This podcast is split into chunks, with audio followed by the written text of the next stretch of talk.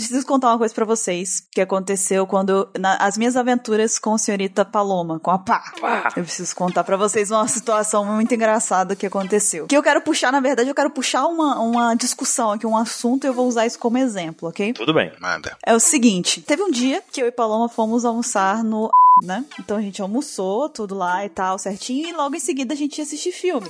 Só que o nosso almoço não acabou atrasando um pouquinho, e aí a gente saiu pra, pro cinema, tipo, faltando coisa de 10 minutos no máximo, né? O, o cinema, ele é literalmente do lado. Só que a gente ainda tinha que comprar ingresso e fazer toda aquela situação de entrar, tudo mais, se ajeitar, enfim. Então a gente saiu voando, assim, correndo mesmo para poder conseguir chegar lá e comprar. E a Paloma, ela tava no, no, no shopping de Vitória, só contextualizando para as pessoas que estão ouvindo, para as pessoas saberem que ela é de São Paulo, então ela não sabe onde ela, que ela estava fazendo, tipo, ela não conhece o shopping, né? Você sabia que tava fazendo? Eu sabia, eu já eu morei em. Vitória um ano, então eu conheço, tô familiarizado. Tudo bem. Então eu fui saindo com ela, falei, ela já tinha visto o cinema e tudo mais. Aí a gente saiu correndo e tal pra poder comprar o ingresso. Eu comecei a subir a escada do cinema pra entrar nele e ela parou nos terminais que estavam do lado, sabe? E tinha uma fila com várias pessoas, tinham três terminais e as pessoas lá. Aí eu parei na escada, perto da escada assim, eu falei, Paloma, o que você tá fazendo aí? Vão onde tá atrasado? Ela ficou olhando pra mim com aquela cara perplexa, assim, sabe? Tipo, o que, que você tá fazendo, Buru? Eu já, já tô aqui pra comprar o ingresso. Que, tipo, ela ficou me olhando assim, tipo, com uma cara muito absurda, sabe? Aí pegou e falou assim, o que você tá fazendo? Por que, que você tá querendo entrar no cinema sem comprar o ingresso? Aí eu olhei pra ela e falei, Paloma, vamos, pra- vamos comprar o ingresso. Aí ficou nessa, né? Um tempo. Aí eu virei pra ela, aí ela falou assim, aí ela apontou pro terminal, tipo, completamente revoltada comigo, sabe? Do tipo, caraca, você é muito burra, cara. Compra o ingresso, ela tava dizendo, foi? Compra o ingresso.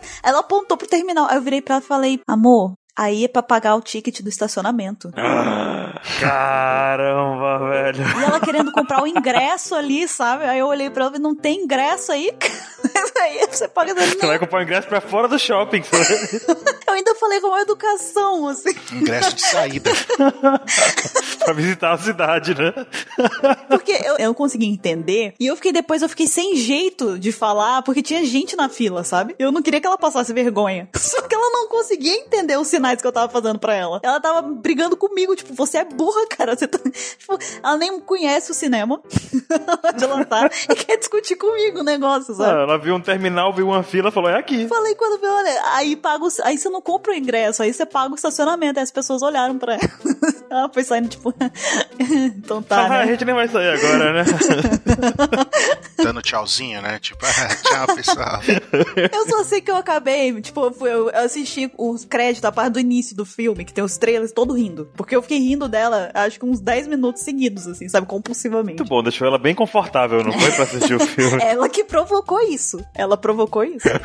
eu não fiz nada. Isso daí me trouxe, me, me lembrou. Eu tava lembrando disso que aconteceu. E aí eu, eu fiquei pensando assim: vocês, vocês- já aconteceu isso com vocês? Tipo, vocês conhecem alguém que é desligado nesse ponto? Tipo, que faz as coisas assim e, tipo, é muito desligado? Porque, tipo, eu, eu não sei, eu acho que eu atraio pessoas assim. Eu também sou assim, mas eu sou pouco. Eu já tive uma dessa de desligar, mas sabe, tipo, o seu cérebro tá no automático. Uhum. Aí você faz uma coisa que não queria fazer, depois você fala, puta, o que que eu fiz? Eu acho que eu tava indo na casa do Bug Kun. Ah, não, cola aí, não sei o que, pra gente trocar uma ideia. Eu falei, ah, beleza. Aí, né, saí da minha casa calmamente, que a gente mora próximo, mas não tão pertinho, né? Tem que pegar um ônibus. Aí, beleza, né? Aí, ó, vou na casa do Kun. Aí eu peguei, fui pro centro da minha cidade, né, a pé, que é pertinho, cinco minutinhos a pé. Aí, né, fui, não sei o que, cheguei no centro, tô aqui, olho na banca de revista, na revista, bababá, bababá. Aí, em vez de ir pro terminal de ônibus, eu vou pro terminal de trem, pego o trem, tô, entro no trem, entro dentro do trem, espero, entro, tô dentro do trem, tô andando, passa uma, duas, três, quatro estações, de repente eu pego e paro falei, "Mas onde que eu tô indo? Tô indo pro centro de São Paulo, sabe? Eu, eu peguei e falei, tá merda, eu ia pro outro lado, o que que eu tô fazendo aqui? Eu desço do trem, pego o trem de volta, volto até a minha cidade. Aí que gosta de passear, viu? É, não, aí eu fui, saí da estação, fui, peguei o, o- o ônibus e fui lá pra cadeira. Cara, eu fiquei rindo sozinho de mim. E chegou lá dizendo assim, ah, não, me atrasei porque, né, tava quente hoje. Não, não, então, aí ele ligou, aí ele ligou, ele falou, tá chegando já? Eu falei, não, tá, tá, é que o ônibus tá demorando aqui, eu no trem voltando embora, tá? e um no outro lado já, né? trem ainda, né? Eu falei, não, não, é que o ônibus tá demorando. Ou você olhando pro trem assim, braço cruzado pra, pro Kun falando, não aconteceu nada, né? tipo. Voltando no trem com o braço cruzado, assim, sentado no banco, assim. Não aconteceu nada. Você falou de pessoas assim, e eu lembrei de uma pessoa que eu conheço muito bem, chamada Baruch. Ah, conheço esse cara. Eu vivo assim, sabe? Teve um dia, recentemente agora, que eu, eu uso um carrinho pra poder ir no supermercado, porque eu trago o carrinho numa mão e as sacolas mais pesadas ou mais leves na outra, né? Porque. Carrinho de feira, você tá falando. Carrinho de feira, aquele que tem rodinha que você sai puxando, sabe? Certo. Sim, certo. sim. Ah, Tem gente que acha que é carrinho de idoso, mas eu prefiro ser um, um jovem idoso feliz do que um jovem não idoso com os braços doendo, sabe? Triste pela dor. Então, não importa simplesmente. Eu levo o carrinho e. Ok. Quem achar legal acha, quem não acha, carrega o peso à toa aí, sei lá. O fato é que eu levei o carrinho e eu tinha algumas missões, né? Eu tinha que ir na lotérica, eu tinha que ir na padaria, eu tinha que ir na farmácia, eu tinha que ir no supermercado. Aí eu bolei todo um planejamento pra poder pegando as coisas numa ordem que fosse, tipo, que eu tivesse que carregar a menor quantidade de peso possível, terminando no supermercado, que é onde eu carrego mais peso, né? Ok, beleza, tá tranquilo. Só que eu tô lá no supermercado, fiz as compras e tudo mais. Aí quando eu tô pagando, eu deixo aquelas sacolas retornáveis também, que é pra poder trazer as coisas mais leves, verduras, frutas, pra não machucar, né? Aí eu tô pagando, aí na hora de colocar as coisas na sacola e botar as coisas no carrinho, eu olho assim, e falei, cara, cadê o carrinho? Eu tenho certeza que eu vim com o carrinho. Onde está o carrinho? Aí eu olhei assim, caralho, será que eu perdi nesse mercado? Será que eu perdi? Onde foi que eu perdi o carrinho? Eu tinha, eu tinha feito tudo. O mercado era a última coisa que eu ia fazer, tá entendendo? Meu Deus. Me bateu o desespero, eu olhei assim falei, meu Deus onde tá o carrinho? Onde tá o carrinho? Pensa, pensa, Baruque, pensa. Eu falo comigo mesmo. Pensa, Baruque, nada do Baruque responder, sabe? E aí eu olhei assim por cima do supermercado, pedi pro caixa, espera só um pouquinho e tal, que eu vou dar uma olhada aqui. Entrei no supermercado, olhei nas seções que eu tinha passado, nada do carrinho. Eu falei, pronto, lascou, cara, perdi o carrinho. Tinha um monte de coisa dentro que eu tinha comprado, tinha pão, já tinha, sabe? Aí me dá a memória, só pode ter ficado na farmácia. Aí eu pedi pro cara esperar um pouquinho minhas compras ali, tinha lugar pra atender outra pessoa, né, pra não, não ficar parado o caixa. Eu paguei tudo, mas deixei tudo lá, na confiança. e corri na farmácia. E lá estava o carrinho, exatamente na seção onde eu, onde eu, Meu onde eu passei. Deus do o céu. Parado assim, sabe? Abandonado lá, largado. Cara, Cara, Baruque, não basta você se perder, você perde as coisas também junto com você, né? Caralho, que sorte, ninguém pegou no carrinho. Aí eu olhei lá, tava tudo lá, sabe? O pão, tava tudo. Nossa senhora, que maravilha. Aí corri no supermercado e botei as coisas dentro e tal. Cheguei em casa com o coração na mão, minha mãe e minha, minha irmã, ninguém entendeu o que aconteceu. Eu falei, não, não aconteceu nada, não, foi só um pouco cansativo hoje. Você na mesma pose do Zoro, na pose do Zoro, só que em vez de estar sangrando, você tava suado, né? Não aconteceu. Pingando suor. Não aconteceu. Só um minuto. Pera. Nada. Exatamente, cara. Meu Deus, tipo, isso não foi a primeira vez. As outras vezes eu, eu costumo levar o carrinho no supermercado e eu tô, tipo, andando aqui, de repente eu olho pro lado e falei, cadê o carrinho? Depois desse dia, depois criou um trauma, né, de, de onde tá o carrinho. Tipo, eu vou na, eu tô na parte de iogurte, eu vou entender onde tá o carrinho. Aí tá lá perto do queijo, eu volto, pego ele. Falei, não, você não me escapa, você fica comigo. Sabe o que, que você faz? Uf. Pega uma cordinha e amarra no pulso e no carrinho. Porque você não vai esquecer de jeito nenhum, entendeu? Não tem como. Outro dia eu esqueci ele na lotérica, aí o pessoal guardou pra mim. O Baruque deve ser conhecido como aquele garoto que esquece o carrinho o tempo todo. Eu tenho o hábito de esquecer coisa que eu não quero levar. Cara, mas eu cheguei em casa sem o carrinho e falei, cadê, cadê o carrinho? Eu, "Ué, não sei. Está em algum lugar do mundo. Aí volta lá e vê se tu encontra o carrinho que tu deixou. Aí fui eu voltando lá. Então, mas eu tenho o hábito de esquecer coisas que eu não quero levar, sabe? Tipo, céu azul, tudo. Começo a caminhar em direção à porta pra sair. Minha avó, leva o guarda-chuva que vai chover. Olhando o céu, assim, o sol queimando a pele, sabe? Cara, não acredito que você não levou. Essa daí é clássica. Aí eu olho, né? Eu, tá bom. Porque quando, se eu não levo, aí o tempo fecha instantaneamente e chove, sabe? Você bota o pé pra fora, começa um dilúvio. É, não, aí eu levo pra pra evitar a, mudança climática, né? Aí eu pego. Só que eu levo aquilo com a má vontade nunca vista antes e registrada pela humanidade, entendeu? Que eu odeio carregar coisa na mão. Aí já teve vez que eu fui na banca de jornal pra ver uma revista, eu deixei no cantinho assim, aí quando eu peguei eu fui embora, aí fiquei o dia inteiro. Aí quando tava indo embora, aí começou a chover, eu falei, ah, ainda bem que eu tô com guarda-chuva. Eu, não, não tô com guarda-chuva. Aí eu tomo chuva metade do caminho, vou até a banca, pego meu guarda-chuva de volta. O bom é que quando você vai comprar um guarda-chuva na chuva, aqui em São Paulo, o cara fala assim: foi 10 reais quando tá com céu limpo, né? Choveu, menino, o menor guarda-chuva vai custar 30 reais. O menor, aquele que só cabe uma pessoa encolhida, sabe? Uhum. 30. Aí você fala, não, tá de sacanagem. Tá de sacanagem. Ah, mas olha, Dá vontade de vender o meu na chuva, tá vendo o meu por 30, 25 aqui na minha mão.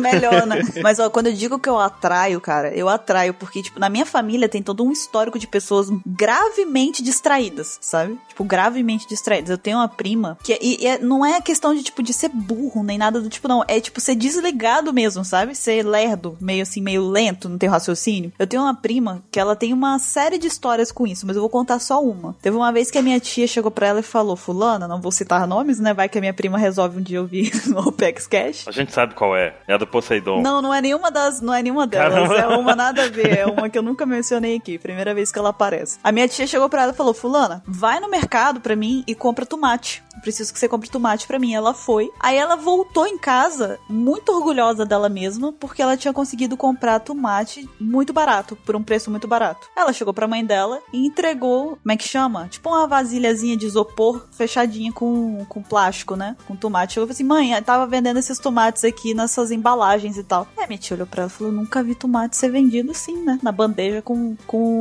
plástico. Aí minha tia foi ver, ela comprou caqui. Caramba! Ela comprou caqui pra minha tia. Eu também faço isso. Você sabe que tem vários tipos de maracujá, né? Eu descobri um dia desses que tem tipos diferentes de maracujá. Então é bem divertido esse negócio, né? É, cara, é muito triste isso. Eu, eu tenho umas dessas também, sabe? Tipo, às vezes eu sou meio desligada também do tipo, eu vou esquentar leite, eu boto só a caneca e esquento a caneca, sabe? Não boto leite nem nada, eu só boto a caneca e esquento. Aí depois quando eu ver, ela tá Eu vazia. ligo a cafeteira sem colocar o pó de café dentro, de repente começa a cair só água quente, né? Coisa. Eu falei, cara, que legal. Mas teve uma, porque vocês contaram histórias pessoais eu só contei dos outros. Eu vou contar uma minha, muito tensa que aconteceu, que eu fiquei com muita vergonha na hora. Foi o seguinte, eu fui no consultório da minha cunhada, ela é dentista, né? Aí meu, meu pai tinha pedido que eu passasse lá pra poder pegar um negócio com ela. Aí eu cheguei no consultório, sentei na cadeirinha, porque ela tava atendendo um, um paciente, né? Então eu sentei na cadeirinha da sala de espera e fiquei lá. E eu tô que espero, tô que espero, tô que espero, e nada dela sair, nada dela sair. Aí eu peguei, liguei pro meu pai e falei, pai, como é que é? Você já falou com ela e tal? Porque eu, tô, eu tava com pressa, sabe? Na verdade eu tinha outras coisas pra fazer, eu passei lá rapidinho pra fazer esse favor pro meu pai. Só que eu tava com a cabeça pensando no que eu já tinha que fazer adiante. Então eu tava ligando pra ele e falei, pai, dá um toque lá e tá, vê se a, se a secretária de repente não traz aqui, não sei o que. O papai chegou e falou assim: ó, dá uma batidinha na porta que de repente a secretária sai, né, e te ajuda aí, fala com você. Só que eu tava tão desorientada com o negócio que eu cheguei assim na porta e eu comecei a bater na porta, né? Aí eu bati na porta e tô que chama. Eu falei, ah, fulana, chamei o nome dela, né? Bati de novo, fulana. Aí fiquei sem jeito, não bati mais, porque também, poxa, né? Ela tá atendendo, vou ficar até uma louca batendo na porta lá. Chuck, batendo. E... ei, ei, Né? ei, ei, que Aquelas gratuito. batidinhas assim. Você quer brincar comigo? Não. Aí tinha um casal que tava comigo lá, né? Aí o casal, eu tô vendo que o casal tá me olhando estranho enquanto eu bato na porta. Falei, gente, por que, que eles estão me olhando assim? Será que tem alguma coisa em mim? Aí na hora que eu olhei para cima, tinha uma placa de banheiro. Caramba, velho. Eu tava batendo na porta do banheiro o tempo inteiro. E ninguém saía de lá. Eu fiquei tão desconcertada. Tinha alguém fazendo número 2 lá dentro. Falou, caramba, não me deixa. E não tinha ninguém, não, não tinha ninguém, sabe? Tipo, eles ficaram me olhando assim com aquela cara de caraca, não tomou o remédio hoje. Com certeza. Eu olhei assim. Comecei a rir aquela coisa meio tipo, eu quero ir embora, não tem. Dando risadinha sem graça. Vida errada, deixa eu trocar aqui só um minuto. Eu liguei pro meu pai e falei, pai, pelo amor de Deus, chama alguém pra Me me resgata. Eu quero ir embora daqui. Chama a SWAT, me tira daqui. Olha, eu saí de lá, que não tinha uma cor pra definir da vergonha que eu tava. E o pessoal ficou rindo. Eu falei, é, pode. Eles me olharam e falei, gente, pode rir se vocês quiserem. Sério mesmo, pode rir. Eu teria rido no lugar de vocês. Olha, eu acho que, acho que você não pode falar nada da paz. Depois dessa, eu acho que você tem que ficar pianinha quando a história for. Aí eu cheguei, meu pai tava lá embaixo me esperando, eu entrei no carro, ele, o que que foi eu? Ah, cruzei os braços, não aconteceu nada, roxa, de vergonha.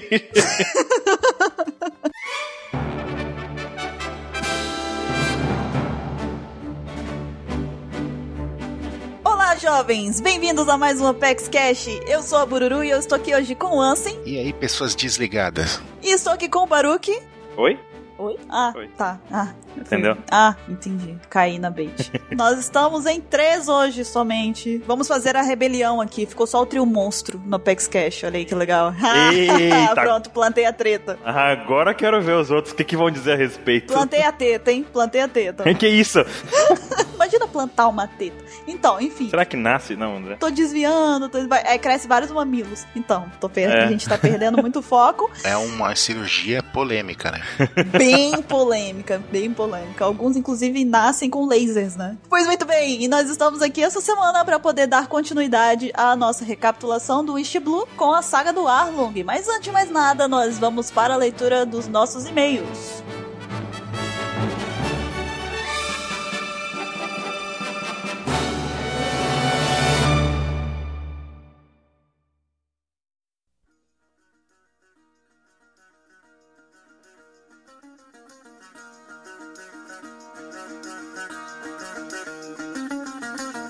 Seja bem-vindo à leitura de e-mails do Apex Cash. Eu sou o Baruch e hoje eu tô aqui com o Ketei. Olá, tripulantes! E hoje nós vamos ler os e-mails enviados sobre o último episódio do Apex Cash, o episódio 112, em que nós falamos as nossas reações sobre o filme Gold. Mas, antes disso, Ketei, hum. nós temos que convidar as pessoas a olha só, convidar nossos ouvintes a convidar novos ouvintes, novos amigos que gostem de One Piece e queiram ouvir um pouquinho, saber mais um pouco sobre One Piece com o Apex Cash. Ah, eu acho muito justo fazer isso. Você já convidou algum amigo que tem pra ouvir o Apex Cash? Esse Já. ano, 2017? Você já insistiu pra aquele amigo que não queria ouvir? 2017 não, vamos fazer, vamos colocar uma meta? É, cara, tem que botar meta na vida, né não? Colocar aí, ó, cada, cada pessoa que escuta o Apex Cash tem que recomendar ele pra 10 amigos. Ah, porra, eu não entendo os amigos, cara, tá difícil.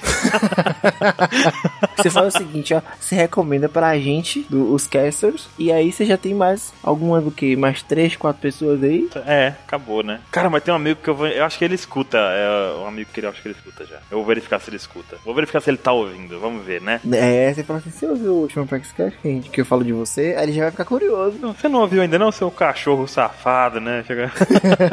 Vai ouvir. Olha, eu acho que eu vou fazer isso, sabe, Bruno? Eu Vou fazer uma publicação no Facebook, linkando o Facebook da OPEX, porque também nós também temos um Facebook, linkar ele com o site e o Apex Cash. Quem recomenda para 10 amigos vai ganhar o quê? Vai ganhar 10 amigos que ouvem o Apex Cash e vocês podem fazer o quê? Comentar sobre o Apex Cash com eles. Olha que fantástico. Vão ser 10 amigos que você vai poder discutir One Piece semanalmente com informações extras aqui do Faxcast, pô. Maravilha. Você vai ter novidade toda semana pra falar com seus amigos. É verdade, é verdade. Perguntar assim, eita, que piada ruim aquela aqui.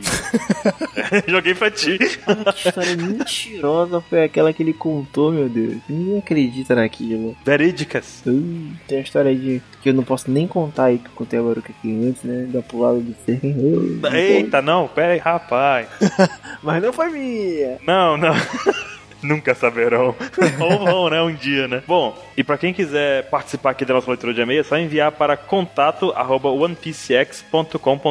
O e-mail vai estar na descrição do post deste OpexCast. É Exatamente. só enviar pra gente aqui falando sobre o último tema da semana, o que, que você achou, o que, que você não achou, mandando suas fanarts e qualquer outra coisa que você ache relevante que nós precisamos saber e que você, enfim, manda pra gente por e-mail. Além disso, a gente não pode esquecer do iTunes, que também é muito importante vocês qualificarem a gente. Eu não tenho iPhone, mas sintam-se à vontade. Eu geralmente eu pego o iPhone dos outros pra ver o que, é que vocês escrevem sobre o cast. Aí aproveita e já vota lá na gente também, né? Ah, deixa eu ver como é que tá aqui a gente no iTunes, no ApexCast, no iTunes. Como que não quer nada, pega o iPhone do seu coleguinha, dá uma qualificada na gente, escreve um comentário, curte e segue. Eu não sei como é que, que eles no iTunes chamam isso. Assina, você assina o podcast. Você assina o podcast, ótimo. E aí, semanalmente, quando sai episódio novo, plim, surge na sua tela. Olha só, gente, vocês têm um PCX a semana toda pra vocês e ainda o cast uma vez por semana pra vocês ouvirem com temas assim que vão explodir suas mentes. Bom, dessa semana que tem, o que temos aí de fanarts? O que, que você já pode dizer pro pessoal? Se você não quiser ouvir os e-mails, pule para 33 minutos e 44 barras de ouro, que valem mais do que dinheiro. Ah, nós temos aqui primeiro Donizete Júnior, que da última vez que eu li os e-mails ele tinha mandado fanart, então ele repete a dose aqui, só que com muito mais vontade, mandou quatro fanarts pra gente. A primeira é o Ansem e o Gank do número 6. Aí tem assim, ó, tem mais do Luffy e do Ace meio nervosos, olhando para o Ansem e escrito assim: Quando você tá com o dado no banco imobiliário e sem querer invoca o Ansem, meu irmão. Quem nunca, né, cara? Quem não? Você jogou aquele negócio querendo cair esse 5 e de repente cai aquele velho 6 e você sente aquele frio na espinha, não sabe o que que tem. Nani! Aí surge o Ansem.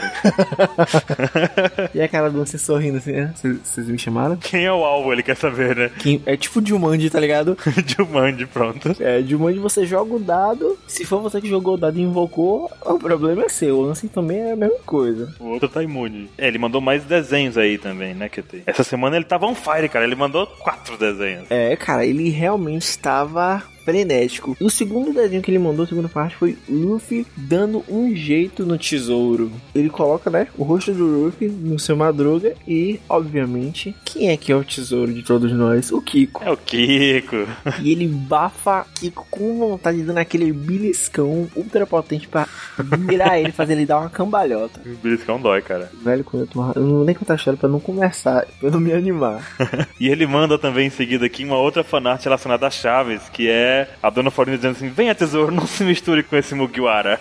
Nossa, eu imaginei muito ela falando: Venha, tesouro, não se misture com esses Mugiwaras e virando as costas. Sim, babai. Mugiwara, Mugiwara. Ele mandou também pra completar o Apou Lampião, cara. Ele abusou da boa vontade do trocadilho nessa fanart, sabe? Você entendeu que é o Lampião, aí ele botou um chapéu de cangaceiro e tipo, é o Lampião, o Lampião, tá entendendo? É, é coisa do Donizete Júnior. É o lampião do lampião do lampião, né? É. A galera tem uma criatividade tão fantástica, velho. Você, vê- você olha as coisas, né? E você não, não tem aquele mesmo sentimento. Mas, Donizete, você, como diria aqui na Bahia, você brocou, pivete. Brocou Pivete. Tá certo, QT, tá certo. que mais? Aí nós temos agora também o Douglas Souza Vieira e ele vai trazer uma coisa mais matemática pro o Opex Cash, a leitura de e-mails, né? Porque a gente não é só coisa de artes. A gente aqui também é gráfico. Ele faz o gráfico do chapéu de palha. Ele coloca o chapéu- os piratas do chapéu de palha no centro e ao redor tudo que está relacionado e direcionado a eles. Temos aqui Enies Lobby, Alabasta, Exército Revolucionário, Joker, Dressrosa, Zou, Big Man, Arquipélago Chabão, de Kaido, Século Perdido, Ilha dos Tritões, Caesar Claw, Smiles e Tem de tudo. Tem de tudo, tudo. tudo que tá, tudo o que os chapéus de palha estão envolvidos com uma força muito grande. Além desse gráfico, que eu acho que é o, o gráfico mais simples, agora ele traz um gráfico mais complexo, que é o gráfico da equipe do Apex Cash, obviamente, né? Porque tem que ter. E aqui ele traz, ó, mais histórias do Apex Cash, Bururu e suas amantes. Eita, Eita. a, a pá! Não vai curtir isso não. É, rapaz. Tem aqui o Baruque e suas melhorinhas, que vocês sabem quem são. Eita. Eu não tô sabendo, mas vocês sabem que tá tudo bem, então. Ó, então, então só, são só rumores. Não sei. 27 suas teorias. Temos também as histórias da Bururu, que é. Tem um caster que é muito ligado ao Piece. Não vou dizer quem é, né? Mas vocês já sabem. 27 sobre 2 não é 45,5 e sim 13,5. Não, que isso. Você já tá criando novas, novos números aí, Kitty. É 27 dividido por 2 não é 14,5. E sim 13,5. Quem foi que falou isso? Que eu não tô lembrado dessa citação no Apex Cash. Também não. Não, se vocês estão dizendo, quem sou eu pra contrariar? Eu também não vou dizer nada a respeito. Por favor, deixem nos comentários aí depois, porque até fica com o pulo atrás da orelha. Ah, ó, dá o que, né? Oléria. Oléria. Orelha. Eu tenho o que agora, né? No, no lugar da orelha, eu tenho alguma coisa. Uma Oléria. barbatana, não sei. Temos também as 27 histórias do Mr. 27, que são tipo os feitos de Hércules, né? É verdade. Caio encontrando a Tuxê, o vídeo da Bururu sendo quase massacrada, Na porta do cinema. É, as rapaz. histórias do QT, o sonho da Eita. Bururu. Esse aqui, meu filho, é o qual o sonho da Bururu? Sei. Comida, deve ser uma coisa com comida, né? É, churro, né? Churro. o acontecimento da garota da pizza. Hum, Eita, essa daí, meu velho, eu prefiro deixar o barulho comentando. O nome tá aqui já. Olha, olha, Tem- temos o nome, temos o nome, mas não vou dizer, né? Deixa pra- coisa boa. É, Vai é. que ela ouve o cast. Hã? Vai que ela ouve o cast, né? O quê? A garota da pizza, é possível. Vou chegar pra ela e falar assim: escuta o Apex Cash, eu tô lá participando toda semana e tal. Ela vai falar assim: Que porra é essa? ah, Você, agora eu liguei o nome. Nossa. Que tem, nós temos também aqui uma fanart enviada pelo Madison Santos. Ele mandou algo que a gente citou durante o último cast, que foi o Burgs e o Dice, né? Ele botou um coraçãozinho, fez um chips. Chips, não é batata, né? Chip de chipar. E ele mandou também outro chip, que é a Bruru de olho na Nami e na Karina. Eita. É, rapaz. E você vê toda aquela vontade da Buru no olhar dela. O que tem de pequena tem de. Eita, não vou nem falar. Eita. Madison Santos contando aí que teve uma semana complicada, um período complicado e voltou a participar aqui do, das Fanatics Apex Cash. Aí, agora sim, vamos pra ele. O bom filho é cara que retorna. Temos agora também de Rodrigo Bib. Rodrigo Bib com lupus. Temos aqui, se não me engano, o personagem House Exatamente. segurando uma cumbuquinha com o que me parece uma feijoada com vagem, que já me parece meio, sei lá, tá ligado? Eu não gosto de vagem não, mas... é, tudo bem, né, que tem. ah, é, né? Eu tô aqui né? Tipo, melancia grelhada, essas paradas assim, né? E ele dizendo, já disse coma por lupus. Vai te curar. É porque em House tudo pode ser lupus, sabe? Mas nunca é lupus. Até que um dia foi lupus, entendeu? É uma doença lupus. Cara, era um paradigma dentro do pop seriado. E um dia foi. Ó, Thiago Araújo da Costa Silva mandou também pra gente aqui o Wonder Opex. Uma fanart relacionada lá ao aquele jogo chamado Undertale, você já viu? Undertale. Já jogou? Não cheguei a jogar ainda. Quem jogou bastante foi o Caio, que ele me falou que era legal. E ele fez dois. Tem dois personagenzinhos ali que ele disse que colocou, foi o 27 e a Bururu. O Bururu tá um pouco grande ali naquela imagem. Deu- É, eu acho ele vacilou aí. Né? As imagens, inclusive, estão todas no post aqui do ApexCast. Você pode, vocês podem ver as imagens enquanto acompanho aqui, hein? É, temos aqui também Thiago Araújo da Costa aqui. Para o que já falou, eu tô meio bêbado e falei de novo. Mas além dele, temos o Rei do Nascimento, Ansem pós-pedras. Nós temos aqui Ansem ensanguentado na mesma pose do Zuri. Tá segurando aquela. Cara, é que Ansem, né, disse que pisou numas pedras na praia e acabou cortando, se cortando e tudo mais. Na verdade, foi esse o resultado. Eu imagino ele pisar na pedra, cruzar os braços. Não, não, nada aconteceu.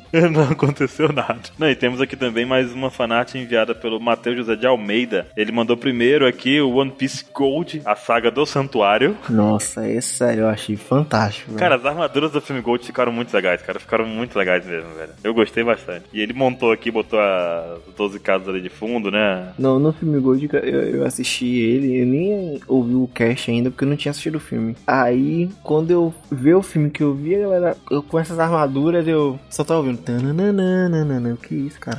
Você tá confundindo. Cara, e ele mandou mais uma fanart muito boa que eu tenho. Dilemas do Ansem, quando ele foi atravessar as pedras cheias de lodo, né? E o 27 vai lá, você anda. Aí o Ansem, eu não, o Trevor tá bem ali. Aí aparece uma garotinha do lado. Caramba. você não vai lá? Você é um covarde. Eita, pô. É verdade, hein, seu? Não, e pra completar mais ainda, fechar com chave de ouro dessa semana, cara, aconteceu algo sensacional, que o Matheus José de Almeida, ele enviou pra gente um vídeo em que ele pega uma parte da dublagem que a gente fez no cast 112 do filme Gold e coloca a, a nossa dublagem nas cenas de- do filme, né? Então, cara, tá muito divertido, o link vai estar no post, é um vídeo que mostra a gente, eu fazendo a coruja, tem também a dublagem do Sop, que ele dá uma, umas baianadas lá, né, que tem, como é que ele fala?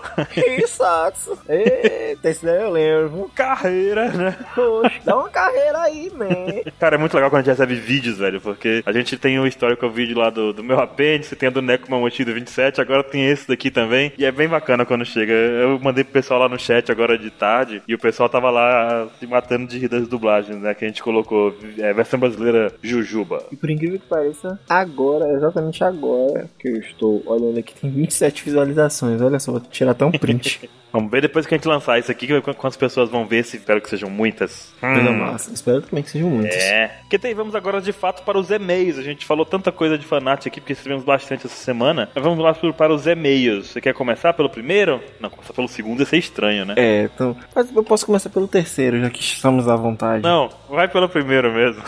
Então, vamos começar pelo único e-mail da semana. Não, na verdade recebemos vários, mas selecionamos somente esse, né? Não, porque a gente tá criterioso essa semana. Essa É. semana a gente tá assim. Se você. Porque senão Caio mata a gente também, né? Não, se você escreveu sem cidade, sem idade, a gente já desconsiderou, porque a gente é desse jeito. Tá, tinha- tem gente que tá mandando e-mail sem botar a idade nem a idade. Fica a dica aí pra você que mandou e-mail sem, sem esses dados. Mande de novo. Não foi o caso do e-mail escolhido. Vai lá, QT, então. Temos aqui Caio Dias de Andrade. Eu sou de Poá, São Paulo, tenho 22 anos e estou desempregado. Me contrato OPEX, manda o currículo. Escrevi esse e-mail para contar um caos envolvendo um integrante da maravilhosa equipe desse cast. Perigoso, perigoso. Mas primeiro eu queria dizer algumas coisas sobre o filme Gold. Eu nunca fui um dos maiores fãs dos filmes especiais de nenhuma obra em especial, mas o hype do filme Gold me pegou forte e eu acabei me decepcionando um pouco. Foi um bom filme em geral, mas o hype que eu gerei, que no caso ele tava tão excitado, foi tão grande que eu acabei achando meio boba a história da canária, etc. Karina. Carina, Que canário o quê, rapaz? nossa, canária. Can- Caralho, eu tô lendo umas paradas que não existe, velho. Cara. eu vi claramente Karina e canária. Hã? Eu tô lendo aqui, acompanhando, e falei, o quê? Onde é que ele tá lendo agora? Eu acho que ele pulou. What the fuck? Caralho, por isso que o grupo fala que gente tem estatística, eu tô ficando burro no alfabeto. Vamos lá. Mesmo eu chipando a Karina e a Nami, estou com o nariz sangrando neste momento. Agora, a minha história inicial, que eu devo ter criado o hype que nem o do filme Gold, vai chegar. Ó, primeiro, primeiro, vamos, vamos ver aqui, porque você criou, eu criei um hype muito grande pelo filme Gold, cara. Só que pra mim ele foi ate- atendido, porque eu criei naqueles critérios que é um filme de One Piece, não é canon, não vai encaixar em nenhuma parte da história, não, né? Você não pode pensar que, tipo, é uma parada que vai afetar o mundo de One Piece de uma forma. Exatamente, exatamente. É uma aventura com início e fim que vai durar um, um filme. Uma hora, duas horas, né? Então acho que é, é esse o objetivo do filme. Eu fui, fui hypado assim, mas não foi tão violentamente a ponto de estragar a experiência de assistir. Eu, eu- sabe o que eu lembro muito dos filmes de Fullmetal Alchemist? Se você tirar a história principal, eles são muito bons, velho. São fantásticos. Mas você não pode tirar, você não pode colocar aquilo na linha temporal normal. Se você considerar por fora, são filmes fantásticos. Agora, se você tentar colocar ele de forma canônica, não vai, não vai funcionar. E acho que o filme Gold é exatamente isso. Exatamente, é verdade. Mas vamos lá, vamos seguir pra, pra história dele aqui. Vamos lá. Um dia desses, estava eu pensando em uma coisa e resolvi mandar uma teoria pro Ansem. Aí, enfim, ficamos conversando até que eu indiquei uma série para ele. Você conhece essa série? Duke Gently Host, Host Holistic. É isso mesmo? É isso aí. Olha, a primeira vez que eu li acerto. Não faço ideia de que, que é essa série. Nunca ouvi falar na minha vida, cara. Você conhece? Ah, não, eu, claro. Fala de, de detetives. Já vi muito, né? Assiste direto da Netflix. tá certo. Não, é, aí eu falo Netflix da porra da HBO, né? Imagina. e falei que ele gostaria a ponto de indicar no próximo cast de Não é One Piece. Olha, então o cara se confia, é, o cara se confia muito na, na, na- na série. E ele me falou dos que ele iria indicar pro próximo, então antes já tem uma coisa na cabeça. Pô, assim, você tá dando. Ele tá dando spoiler, cara. Ele não Ah, pode- O Ansem, vacilão. caramba, por que, que você tá fazendo isso, Ansem? Ai, ai, ai. Aprendeu com 27, só pode. Quando eu respondi que nunca tinha assistido Cowboy Bebop, me desculpem. Nossa, Ana. De Bururu, hein? Vai falar. Você já assistiu o Cowboy Bebop? Já, claro. Sério? Ô, ô.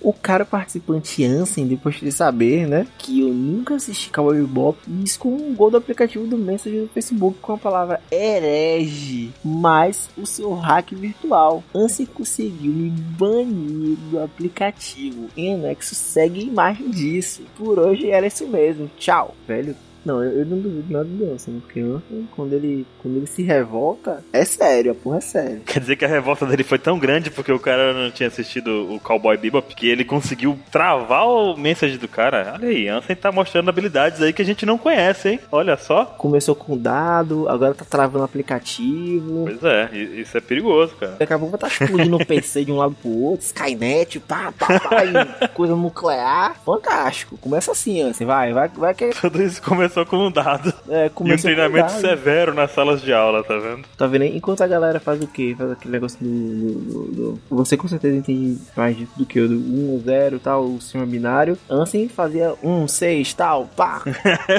Ele já foi adiante, né, cara? Ou então o Ansem era só 6, 6, 6, 6, 6, 6. Ou era 6 ou era 6. Bom, mas é isso. Recebemos alguns e-mails de pessoas que falaram que gostaram do filme Gold, outras que falaram que esperava mais, outras que esperava menos, outras que foram muito hypados, outras que falaram falaram que não viram nada antes de assistir o filme. Outras que não sabiam nem que esse filme tinha filme de One Piece. Muitas coisas recebemos sobre o filme Gold. E é isso. Nossas leituras terminam por aqui. Envie e-mail pra gente no contato onepcx.com.br e a gente aparece aqui de novo semana que vem. A gente não, né? Uma galera vai aparecer aqui. É, quem será? Hum, hum, vamos fazer as nossas apostas, hein? Nunca saberemos. Joga o dado, D20, uhul, D6.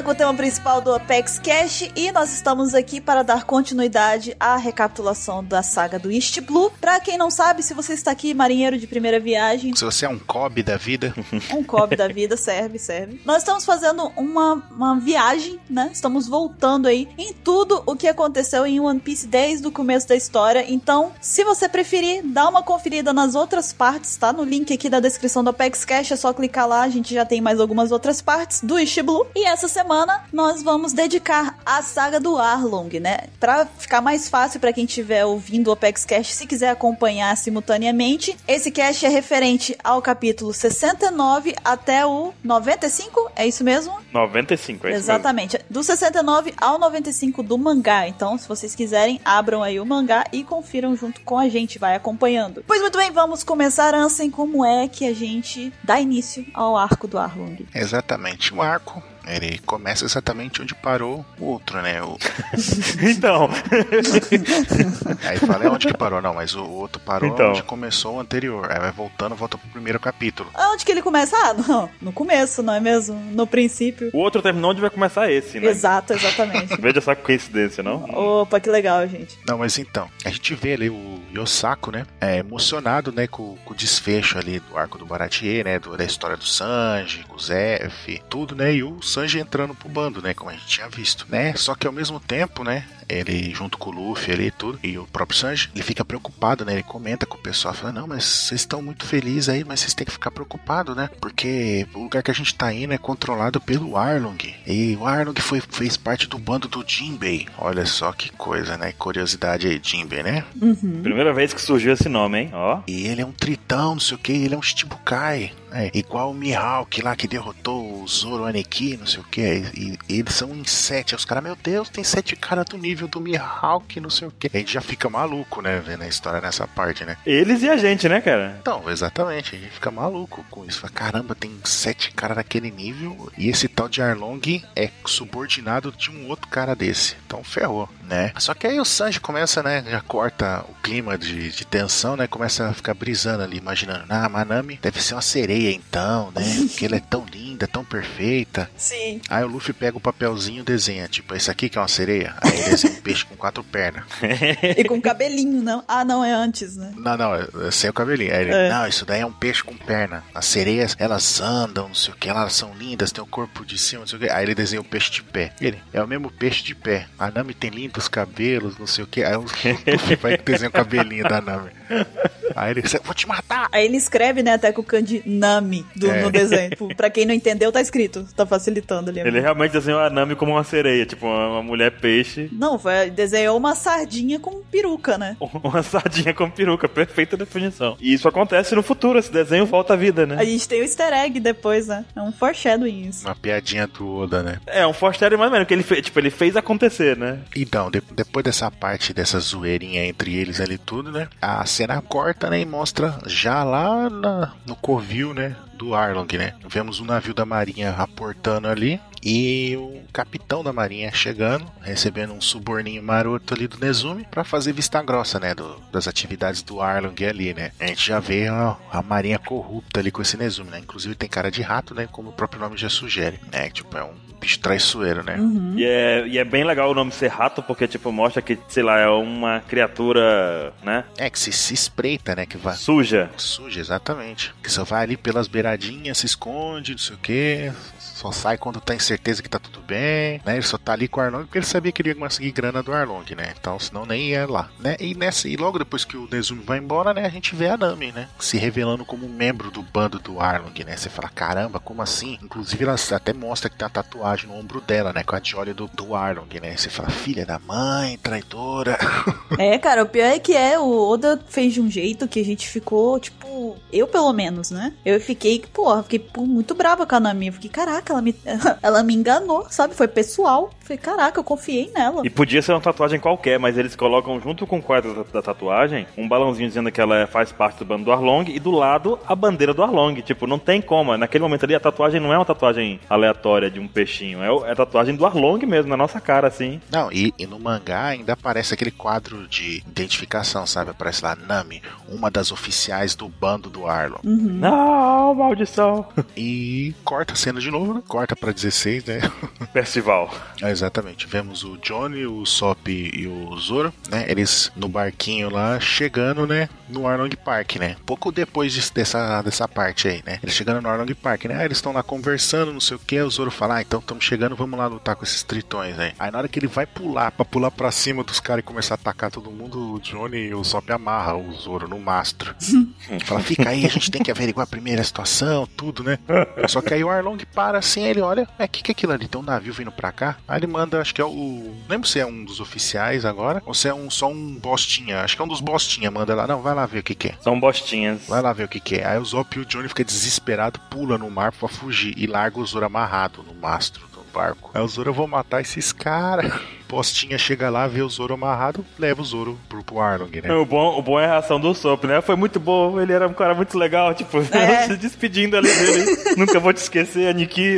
tipo, como se o Zoro já tivesse morrido, né? Tipo, muito bom. Condenou ele ali mesmo, já acabou pro Zoro. né? E corta a cena, né? E quando a gente, e quando mostra, mostra a cidade, cidade próxima, qual- como é que era? Kokoyashi, né? Não, Kokoyashi é da Nami. Kokoyashi não, é. É a cidade da Nami, não é? É a vila da Nami. Mas aí não é Kokoyashi, não, é uma vila próxima, não? Não, é uma menorzinha que foi destruída pelo Arlong, não? Isso. Aquela que tá toda de cabeça pra baixo. Ah, é, tá certo. Aí nessa hora aí o, o Zop e o, o Johnny saem ali, né? Chegam numa cidade, numa vilazinha. Aí eles reparam que as- todas as casas estão destruídas ou estão de cabeça pra baixo. Eles falam, o que, que foi isso? Aí aparece a Nojiko ali, né? Falando, né? Tipo, não, essa aí é- foi o Arlong que fez isso pra mostrar a força deles, tudo, não sei o que. Aí eles, caramba, ele tem força pra fazer isso, eles são uns monstros mesmo, não sei o que. Que nessa hora um dos bostinha lá, capanga do Arlong, perseguiu eles, né? Pelo mar, né? Eles acharam que ia fugir de um tritão debaixo d'água, né? Tinha como, né, cara? Mara- Maravilha. Aí ele, meio gordinho assim, ele é você que tava no navio? Aí ele, ah, meu Deus do céu, o Johnny sai com uma velocidade absurda e deixa os ovos pra trás, tá ligado? Cara, o Johnny é um sacana, velho. O Johnny é um sobrevivente, ele abandona mesmo, sabe? Né, É, então, aí o Zop fica desesperado, ah, não sei o que fazer, não sei o que fazer, o, o Tritão vindo, vindo, vindo. Ele, aí ele pega o estilingue nele, ele vai tacar um, vai dar um golpe no, no, no Tritão, a Nojiko dá uma porrada na, na, na nuca do Zop, nocauteia o Tá ligado? KO, né? Perfect. Tipo, ela fala, ainda fala, eu falei pra você não tentar atacar eles, porque vai dar uma merda gigante aqui, né? Aí depois, né, quando o Zop acorda, ele tá dentro de uma cabana, assim, junto com um molequinho que a gente tinha visto, né, antes, que vai lá querer enfrentar o Arlong sozinho, moleque doido, né? Uhum. Total. Foi querer enfrentar o Arlong sozinho, a Nami dá uma paulada com aquele bastão na cabeça do moleque, manda o moleque embora, ligado? Aí esse mesmo molequinho tá lá na cabana, né? Ele chorando, ah, não sei o que, que ela, a Nami é uma bruxa, não sei o que lá, nananana. Aí a Nojiko, né, dá uma bronca nele, fala negócio de sobreviver, tudo, né? Você não entende por que, que a Nojiko é tão severa nesse ponto, né? E aí o Zop fica tentando entender, aí ela pergunta, né, pro Zop, o que, que vocês estão, o que, que você tá fazendo aqui? Você tá querendo uma confusão? O que, que foi lá? Aí o Zop fala, né, que tá atrás da Nami. Uhum. Aí nessa hora a Nojiko fala: Ah, então vocês são amigos da Nami. Aí ela se revela, né? Ela fala que ela é irmã da Nami, né? E aquela casa, aquela, aquela cabana que eles estavam lá era a casa da Nami. Uhum. Né, que elas cresceram. Aí você, caraca, que foda, né? A Nami tem uma irmã, tudo, né? Né, E depois disso, volta a cena de novo pro Zoro, que foi levado até a presença do, do Arlong, né? Amarrado ali, ele falou: caramba, ferrou. Tô preso aqui tudo. O Arlong fica pensando que ah, você tá aqui porque você quer minha cabeça, né? Você quer minha recompensa. Você acha que eu não reconheci você, o caçador de piratas, tudo, né? Aí o Zoro tá ali pensando o que, que vai fazer quando aparece a Nami, né? Que deu o pau no moleque e tava voltando. Uhum. E ela vê o Zoro ali e o, Zoro começa a discutir com ela, né? Aí o Arlong desconfia. O que, que você se conhece? Aí ela me fala, né? Que foi que ela tem um- enganou eles tudo e agora eles estão querendo vingança tudo, né? E ela fala ah, que podia matar ele, que não tava nem aí, tudo. Aí o Zoro fala, ah, é? Mas mas eu não tô acreditando muito no que você tá falando, não. E se joga no, mar, sabe? Tipo, vamos ver se você tá falando a verdade ou não. A Nami fica ali um tempinho pensando o que, que ele fez, ele vai morrer, não sei o que, não sei o que, ela não. Olhão arregalado, né, cara? É, sem, tipo, desesperada, o que, que ela pensando, o que, que ela fazer. Ela pula no, na água e tira e salva o Zoro, né? Que quase se afogou. Ela tira a sandália antes, pular na água. É, pra não molhar a sandália, né? Exato. É Melissa, né? Não é Melissa aqueles sandália cara? Eu não sei, mas ela tira antes. Melissa é aquelas que tem um cheiro forte, que parece que é uma- um gel, uma geleia, assim, sabe? A sandália. Ah, sei lá, eu não sei, eu não conheço. Não é, porque não tem como você cheirar ela. Tipo, você- se você puser uma melissa no recinto, o cheiro da melissa vai dominar qualquer outro cheiro. Porque é muito forte. Meu Deus. É, é, é muito forte. Além de tudo, é o nome da abertura do Fullmetal Alchemist. Eita porra, agora, agora, agora. Eu, eu nunca gostei de melissa mesmo. Eita porra. Tô só, hoje aqui eu tô que nem a Nami, eu tô só na plantação, só que de tetas. E aí a gente vê a Nami resgata o, o, Zoro, né? Tipo, você tá me aprontando a confusão, tudo, não sei o que. Você tá arrumando uma pra mim. Aí o Zoro fala assim, né? O que, que você tá esperando? Me solta logo pra gente acabar com eles, tá ligado? Que o Zoro viu ali que a Nami não, não, não era 100% evil, tá ligado? Tinha alguma parte boa ali nela, ali, pelo menos, né? Que o Zoro sempre desconfiou dela. Aí fala, me solta pra gente acabar com esses caras tudo, né? Só que nessa hora da confusão, o aquele tritão lá que, tava perseguindo o Zop lá, volta, né? Falando que, que o Genzo, lá na cidade de Kokoyashi, tinha uma coleção de armas, né? Aí nessa hora o Arnaldo fala: Não, eu vou lá ver o que, que tá acontecendo. De, prende o Zoro aí, depois a gente resolve isso. E ele vai com a galera pra lá, né? E nessa hora mostra o Genzo lá sentado, descansando, um Arlong enorme, né? Tipo, você vê a diferença de tamanho do, do Arlong com, com, Absurdo. com a pessoa normal, né? Tipo, quase duas vezes e meia maior que o Genzo, né? E a gente vê o Genzo também totalmente costurado. De É. queixo até a ponta do pé do cara tá, tem corte. A gente vê o Zoro todo corte, com aquele corte no peito. O Genzo tem. No corpo inteiro, na cara, no- no- nas costas, no braço, na perna. Tá parecendo aquele pessoal de Thriller Bark. É verdade. Sim, sim. Te lembra muito aqueles zumbis lá, né? Mas então, né? Aí o Arlong fala: "Ah, Eu fiquei sabendo que você tinha uma coleção de armas. Você sabe que arma é proibido, né? Já, tipo, arrancando o negócio que tava em cima, assim, do Genzo fazendo sombra, né? Você sabe que é proibido, né? Que arma é, quer dizer que você tá querendo se rebelar, né? E você sabe que que eu faço com quem tenta se rebelar contra mim, né? E aí o Genzo fala, não, isso é só uma coleção, nem munição tem, não tem nada, é só enfeite, né? Aí corta a cena, mostra a Nami com o Zoro, Cara, Percival é parte integrante, é parte, parte fundamental aqui desse arco, né, cara? O Percival vai cortar. É o Shura, é o Shura. É, o Shura vai cortar muitas cenas aqui, porque é assim mesmo, tudo acontecendo ao mesmo tempo, né? Dando Excalibur. Mostra a Nami soltando o Zoro. Falar, foge daqui, aproveita que tem poucos. Ficou poucos cara do, do Arlong pra trás e foge daqui enquanto vocês têm tempo e para de me atrapalhar, né? E ela vai embora. Aí o Zoro fica ali pensando, o que, que eu vou fazer, né? Aí volta de novo, né? Shura, outra vez.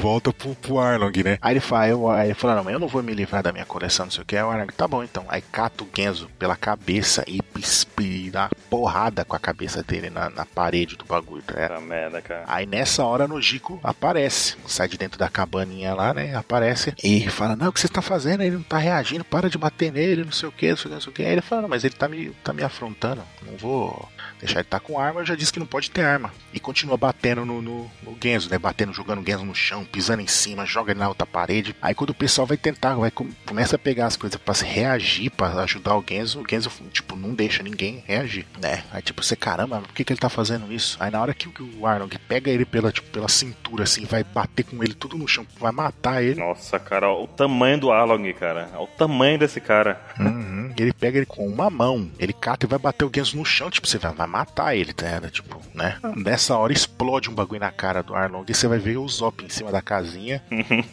Jogou lá o, o- Como é que é? Kayako Bosch, se eu não tô Kayako. Bosch. Ele usa o Kayako Bosch, explode na cara do Arlong. Hisatsu. Isatsu. Kayako Bosch, né? Então, o Arlong vira emputecido. Mano, o- a cara do Arlong muda totalmente a expressão dele. Tá normal. Ele fica tipo um berserk ali, um furioso, né? Ele cata a casa, ergue a casa com o Zop em cima, tá? ligado? A casa inteira, cara. Como se fosse um, um- uma, uma folha, né? De papel. Exatamente. Acho que isso nem, nem é possível fazer isso. A casa é muito boa, cara, pra levantar assim, né? É, então, aí ele, naquele rompante de ódio, ele cego de raiva, né? Cata o negócio e joga a casa pra qualquer lado lá. O Zop escapa no último segundo, tá? ele, meu Deus, não sei, eu quase morri, esse cara é um monstro, não sei o que, não sei o que. Aí o Zop sai correndo. o Zop sai correndo, o Arnold vai na loucura pra querer pegar outra casa e jogar nele. Aí os, os próprios caras do bando agarram o Arnold e falam, não, deixa quieto, a gente tem que voltar pra lá, não sei o que, e segura o Arnold, tá ligado? Aí nessa hora, de novo, Shura. Corta Percival. É, exatamente. Aí mostra a Nami com um buquê de flores, assim, né? Chegando até um túmulo, né? Passando pela Nojiko, né? Passa pela Nojiko assim, o pessoal vê a Nami sair de perto, tipo, como se tivesse raiva dela, né? Sai de perto assim, os caras levam a Arlong embora e a Nami passa e vai até um túmulo, assim, né? Que fica perto de um, penhasco, assim, e com a cruzinha, tudo ela deixa ali as flores ali, né? Aí a Nojiko chega e fala: É, é, você tá tentando ainda resolver tudo, não sei o que. Aí a Nami fala, né? Não se preocupa que para resolver tudo isso daí falta pouco. É só eu conseguir 100 milhões. Porra. E ela dá um sorrisão assim, tá ligado? Você, tipo, que até então ela não tava mostrando, né? Sempre tava com a cara fechada ou séria, né? Aí nessa hora ela dá um sorrisão assim. Você, caramba, né? De quem será que é esse túmulo, tudo? E outra vez, né? O Shura, né? O Percival. É um personagem, o personagem principal desse arco aqui, o Shura, né? Uhum. Mostra o Zoro sentado no, no- na cadeira, entre aspas, trono do Arlong ali sentado com a sua espadinha, né? né? Pensando, o que, que eu vou fazer agora? E mostra, quando abre a cena, a gente vê todos os caras, os outros, os capanga do, do Arlong derrotado ali no chão, Uhum. né? Aí, de repente, o Zoro escuta, né? Alguém chamando Momo, Momo. Aí quando ele vai ver, tá o Hachan lá levando comida pro Momo, né? Ele não aparece, não sei o que. Aí ele, ah, você é um convidado do, do Arlong, né? Aí o Zoro, é, sou, sou. Ah, então o Arlong foi pra cidade. Ele, ah, você pode me levar até lá? Aí ele, ah, tá bom. Aí põe ele no pote e leva ele lá. Engana o, o Hachan do nada, assim, tá? Só que por causa disso, ele vai pelo mar, né? E desencontra do, do Arlong que tava voltando, né? Os caras arrastando o Arlong pra acalmar o Arlong, né? Que ele tinha ficado com raiva. Ele fala: Não, depois vocês têm que matar aquele cara, que eu quero acabar com ele, tudo, tudo, não sei o que. Aí a gente vê o, depois o Luffy o, e companhia, né? Tava comendo tranquilo lá, quase chegando na, na ilha, né? Comendo tudo, blá, blá, blá, blá. O Momo aparece, eles, olha o monstro marinho, parece que ele tá com fome. Nessa hora o Luffy já dá um soco na cara dele. As caras, por que, que você fez isso? Ele quer comer minha comida, minha comida é só minha. Aí o Sanji nunca deve deixar uma criatura passando fome, não importa se é um monstro ou não. Aí pega o prato, estica pra dar comida pro Momo, né? O Momo vai abrir a boca assim. Aí do nada o Sanji dá um soco, um chutão também no, no, no Momo. Tadinho dele, cara. Dá muita dozinha. Tadinho nada. Tad- Ah, dá dozinha, ele é tão bonitinho. Aí os caras falam, mas por que, que você fez isso? Ele ia comer meu braço junto. Olha aí o tadinho, ó. Aí ele, não, tá bom, última chance pra ele. Vem cá, você pode vir. Ah, o que, que é um braço, né? Pergunta pro Shanks. É, o Shanks, pergunta pro Shanks aí o que, que ele vai dizer. Por que, que- por que, que o Sanji não apostou o braço dele na próxima geração? No Yosako que tava aí com ele, É hein? porque será, né? É, não sei, não entendi. Aí, né, o Momo vai voltando assim, o Sanji vai chamando ele, ele vai voltando assim meio com medo. Aí do nada o, o Sanji dá um chutão no meio do queixo do, do Momo e desmaia o Momo, tá ligado? Você fala, caramba, por que que ele fez isso? Aí, né, aí de novo, né, mais uma vez, mostra o Shu chegando no Arlong Park ali com o Zop na mão, tá ligado? Ele, cap- ele conseguiu capturar o Zop, né, que é o do biquinho lá, o Chu. Tchu, é o primo do Me Beija. É o primo do Mibeja, exatamente. Primo de primeiro grau do Me Beija. né? Então ele, ele com o Zop na mão, assim, pelos colarinhos, fala aqui, ó, achando dos caras que, que atacou você. Aí o Arnold já, vamos acabar com esse cara, né? E nessa hora, o, o Kurobi, né? Aquele que, que arraia lá, né? O, o Tritão arraia, ele pega e fala: É, esse pessoal tá muito empenhado em querer ajudar a Nami. Parece que eles são amigos da Nami. A Nami, você tá querendo atrair a gente, é? Aí meio que ele induz a Nami ter que matar o Zop, né? Ele meio que ele faz esse joguinho aí, a Nami fala: Caramba, de novo, tá ligado? Joga na roda a lealdade da Nami perante o bando do Arlong, cara. Exatamente, E exatamente. todo mundo que tava ali já tava um putaço por conta do que o Zoro fez. O Arlong já tava putaço com o Zop que acabou de encontrar, né? Uhum. Aí o, o Arlong só fica olhando ali, né? Vamos ver o que, que vai dar, né? Aí a Nami, é, vocês desconfiam muito de mim, vocês sabem que eu não vou fazer, que eu não traio vocês, estão perto agora de cumprir minha missão, não sei o quê. Aí ela vai pra cima do, do Usopp, né? O Usopp, não, o que, que você tá fazendo? Você tá com esses caras, vamos sair daqui, o Luffy. Aí nessa hora a Nami pega e dá uma facada na barriga do Usopp. Aí você vê o Usopp pôr a mão na barriga assim, e a mão enchendo de sangue. Ele, Nami, por que você fez isso? Aí ele cai no chão, ela pega e chuta ele pra dentro do mar, assim, tá? Aí você, caramba, a Nami esfaqueou o Usopp, a Nami é uma engraçada. Maldita! É, o Kurobi fica até regalo o olho e fala: caramba, Desculpa aí, né, mano? Pô, duvidei de você, que isso, hein? Ela é bichão mesmo, né? Isso é o bichão mesmo, é uma de nós mesmo, não hesitou em matar, muito bom, né? Só, aí ele, só que mesmo assim ele ainda sacaneia a Nami. Fala, ah, e por coincidência eu achei esse mapa aqui que você fez, ó. Olha, Ar- olha, Arnold, tem um mapa da ilha aqui e tá dizendo que tem um tesouro enterrado em algum lugar aqui, ó. Aí a Nami, tipo, na hora ela fica desesperada, assim, corre lá e toma da mão do Kurobi e fala, ah, isso aqui é meu, não mexe nas minhas coisas, não sei o que, não sei o que, não sei o que. Toma o mapa dele e, e sai fora, tá ligado? O Arnold só fica assim, né? Tem um tesouro aqui, é, Interessante, né? Fale mais sobre isso. Fale-me mais sobre isso e guarda a informação, né? E nessa hora mostra o Luffy e companhia sendo rebocado pelo Momo, tá? Eles escravizaram o Momo, virou reboque do barco deles. É- só que tá numa velocidade absurda, tá muito rápido. Aí eles não conseguem frear a tempo, né? Aí o Momo dá uma cabeçada na parede e desmaia. E o aí o corpo do Momo vira uma rampa, né? O barquinho deles decola assim, passa por cima da cidade e cai no meio da floresta, tá ligado? Aí começa a arrastar no meio da floresta e, e nessa hora mostra o Zoro, né? Tipo, daquela hora que o Hachan levou ele, né? Ele correndo pra procurar o pessoal. Aí o barco sai atropelando tudo acerta, o Zoro sai arrastando e explode, né? No negócio lá, o barco explode tudo. Aí quase mata o Zoro, tudo o pessoal. E nessa hora também chega o. Aí todo mundo se encontra ali. né? Uma, uma dúvida aqui, uma dúvida aqui pra vocês. No anime, aquela parte em que a Nami fura o Sop, já mostra o golpe que a Nami dá, né? Não. Não? Fica oculto também. No anime eu não, eu não lembro, eu só lembro do mangá. No anime eu não lembro. No, no anime eu vi. Não, não mostra também, ficou oculto. Bacana, bacana. Então, e né, explode tudo ali, o pessoal se recuperando ali, fala, o que que aconteceu, né? Um começa a brigar com o outro, tudo, e fala, não, vamos salvar a Nami, né? Aí o, surge o Johnny, que tava de longe, assistindo a Nami lá esfaquear o, o Zop na barriga, e fala, não, ela é uma traidora, ela matou o Zop, não sei o que, jogou ele no mar, não sei o que, não sei o que. Aí o pessoal, o quê? Quando tem esse choque, ele já mostra ali a Nojiko e o pessoal da cidade vendo o navio da marinha se aproximando. Ah, o navio da marinha vai salvar a gente, não sei que, não sei o que. Aí mostra o navio da marinha, o, Com- o Comodoro Purim Purim lá. Você disse Purim? Não, mas esse é bom. E é traidor, só pode ser traidor. Você disse Comodoro Olho junto? Não entendi. Não entendeu? Purim, Purim. Não, Comodoro. Olho junto. Ah, tá. Não, não é olho junto, não. Ele é gente fina. É porque ele é duas vezes, entendeu? Menos com menos é mais. Purim, Purim, né? Ah, eu vi que você fez. Tacou, tacou a matemática aí. né? É, tá tentando me confundir, ó, assim. Tá, é, 14,5. Ah, Vem com as matemáticas aí pra tentar me confundir.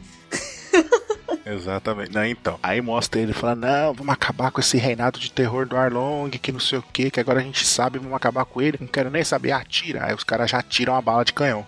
Aí a bala vai de canhão, vai vindo, vai vindo. O pessoal, olha, Arlong. Então a marinha tá vindo atacar. Aí o Arlong só fica olhando. Aí a bala vai acertar a cara dele. O Arlong abre a boca e mastiga a bala de canhão. Como se não fosse nada. Como se fosse um Big Big. que mira desse cara da marinha, hein? Que mira maravilhosa. Esse cara é extraordinário, esse atirador desse navio. É quando vai ver é o Yasop, né? Tipo, Deve ser o Ettore. o Ettore não é. Fica aí, certeza. fica aí a, a- O foreshadowing. Que é um foreshadowing. Vou deixar um foreshadowing aqui. Deve ser o Ettore. O Ettore com certeza não conseguiria. Então, né? Aí ele mastiga a bala de cão como se fosse chiclete, tá ligado? Tipo, nham, nham. Aí ele fala, vão lá, né? Mostrar pra ele do que, que são feitos os tritões, né? Aí ele manda o Kurobi, o Hachan e o Chu, né? Os generais dele. Aí o Hachan muda uma rocha de lugar lá. Aí o outro nada rápido, faz um redemoinho. No final, resumindo, o Chu morde tudo, os bagulho lá quebra o casco do navio. Resumindo, oblitera os manhã, dizima todos eles como se não fosse nada. Isso mostra a importância dos mapas pros tritões, porque eles conseguem controlar as correntes marítimas, né? Uhum. Então ele consegue saber, ah, dali vem água, tá vendo ali, tem uma rocha ali no canto, se a gente mudar aquilo ali, modifica tudo, pá. Eles não atiram, não dão um tiro pra poder derrotar esse- essa tripulação inteira, cara. Não usa nada. É, só controlando a geografia da água, né, cara? Isso é, eu achei isso muito foda, porque demonstra o controle da, o quanto o controle do mar é importante nessa, nessa... E é por isso que o Arlong quer tanto conhecimento da Nami, né? Exatamente. Mas então, aí, né, depois dessa confusão tudo, o pessoal da vila ficando desconsolado, tá ligado? Tipo, puta, Comodoro não conseguiu fazer nada com, com o Arlong, que já era, vamos ficar presos pra sempre, né? Mostra o Luffy, né, gritando com o Johnny, fala, como assim? A Nami não é mentirosa, a Nami nunca quer fazer um negócio desse, você tá mentindo, não o que. E nessa hora, por coincidência, aparece a Nami, com de- um detalhe, né, com a luva na mão esquerda. Luvinha preta, cara. Ela chega e fala: O que vocês estão fazendo aqui? Seu bando de malucos, vocês estão me atrapalhando. Não tem nada pra vocês fazer aqui. Vocês sabem que eu não. Eu enganei vocês, eu usei vocês o tempo inteiro. Ela começa a falar. Vocês são pra mim foram um cavalo, montei cima de vocês pra chegar onde eu queria. Roubei o dinheiro de vocês, agora vão embora. Eu acabei, ainda matei o, amigo de vocês ainda estão aqui por quê? Vão embora. A Luffy olha pra cara dela, olha pro pessoal fala, não vou. Aí deita no chão, fala, vou dormir. Não acredita na Nami, né? Tipo, foda-se, vou ficar aqui. Né, com essa atitude do Luffy, a Nami fica em fúria ali. Ela começa a gritar com ele: sai daqui! Antes disso, antes disso, assim, o, o Zoro fala assim: ah, é isso mesmo que aconteceu? Então vamos, vamos acabar com a Nami aqui mesmo. Porque, na verdade, a Nami foi muito corajosa em chegar na frente de todos eles e falar isso, né, cara? E falar isso, é. O Zoro foi lá e fez o que deveria ser feito. Vamos acabar com ela aqui mesmo, então. A traidora vai trair lá nos confins do inferno que ela vai trair de novo. E é impedida pelo Sanji, né? O Zoro é impedido pelo Sanji, melhor dizendo. Sim, sim, os dois começam a discutir e a Nami fica irritadíssima, né? Sai daqui, eu tô mandando vocês embora, não tem nada pra fazer aqui, não sei o que, começa a xingar todo mundo e sai correndo de raiva. Aí nessa hora, o Johnny e o Yosako, né, falar, ah, já que se resolveu tudo, a Nami é realmente uma traidora, ela que matou Zop e tudo, né? Não tem mais motivo pra gente ficar aqui, né? Então, não sei o que vocês vão fazer, mas a gente tá partindo, né? Os dois pegam e vai embora. Só que nessa mesma hora mostra em outro lugar da ilha, né? O Zop, todo molhado, encharcado, tipo ele com cara de, de espanto, assim, sabe? De medo. Mas fala, caramba, ele tá ferido. Aí quando aí pega e mostra ele lembrando o que que aconteceu. A Nami correu pra cima dele e deu uma facada na direção da barriga dele. Só que ela pôs a mão esquerda na frente.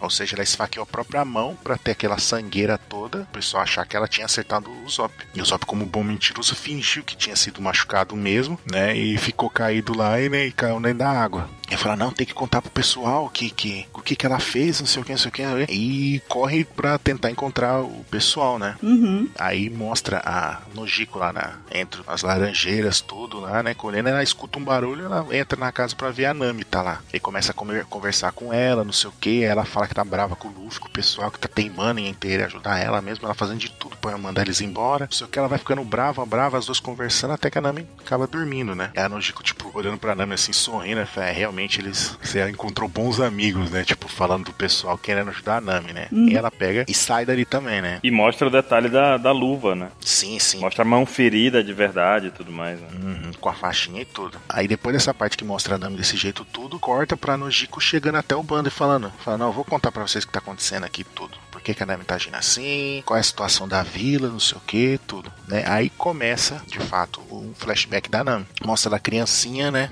tomando um esporro do Genzo, né? Tipo que ela roubou um livro da, da livraria, né? Um livro de cartografia. Aí o Genzo dando uma bronca nela, pagando o livro e levando de vo- a Nami de volta pra casa, né? Aí quando chega lá, a Vermelho atende, né? Fala, ah, não. Ah, Nami, você que desenhou isso. Nossa, você desenha muito bem, não sei o que, não sei o que. O Genzo, você não pode apoiar ela. Ela tá fazendo coisa errada, não sei o que. Aí ela e começa a flertar com o Genzo, sabe? Não, não se preocupa, não. Depois eu te pago com o meu corpo. Aí o o Genzo, o quê? Deixa ele completamente desconcertado, né? Totalmente. A carinha que ele faz é muito boa. A carinha que ele faz é tipo o biquinho, assim, tipo... "Uh". Aham. O que, o que, o que? Ele fica sem reação nenhuma e vai embora, né? Aí a Nami chorando de dar risada. Aí, né, elas, elas começam a conversar entre elas, tudo, né? E a, Noji- e a Beromero, né? Termina de, de, de ajustar uma roupa, né? E fazer um bordado assim, por cima do- da roupa velha da Nojiko, né? E fala que a roupa nova, né? Entrega pra Nami.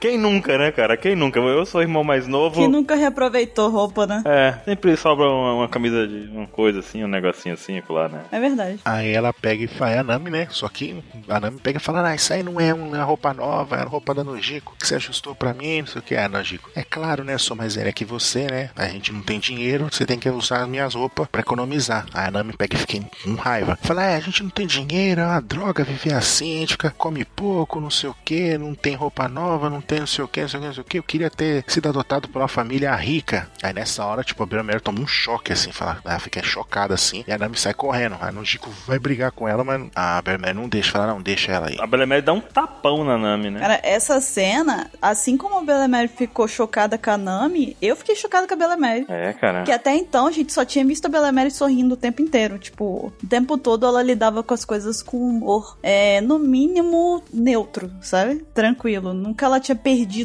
a boa desse jeito, né? Então foi, foi impactante ver ela chegar assim do, do 0,80, né? Com a Nami. E o que afetou ela, aparentemente, não foi aquele. ah, O que a gente vê aqui nessa, nesse capítulo, não foi a coisa toda de, ah, é, a gente tá passando fome, ou isso aqui, ou tá, a situação tá ruim. Foi quando a Nami disse que queria ser adotada por outra família. Aquilo ali, Sim, sim, é o que a Nami fala. Exatamente. aquilo ali gerou o Tabef. Não, foi um combo, porque ela disse isso, eu queria ser adotada por outra família. No Chico, o que, que você tá falando? A gente é, é irmã aqui, não sei o que, não sei o que. Você não é minha irmã de verdade, a Nojiko também não é a nossa mãe. A Belemere. A Bela Mary. Isso, é, a Beramé não é a nossa mãe. Tipo, isso foi um baque nela, né? Ela desconstruiu completamente a família das três, né? Ela acabou de quebrar, tipo, você não é minha irmã, ela não é minha mãe. Ela, ela desconsiderou, né? Ela desconsiderou aquilo como sendo uma família, né? Exatamente, como sendo a família dela, né? Exatamente, ela toma esse tapa na cara da, da Beramé, né? E a Nami sai correndo. Aí a Nojiko vai tentar ir atrás, ela fala, não, vai atrás da Aí ela fica meio triste, conversa um pouco com a, com a Nojiko, né? E fala, não, vai lá, busca a Nami, fala que eu vou preparar um, um almoço especial pra gente.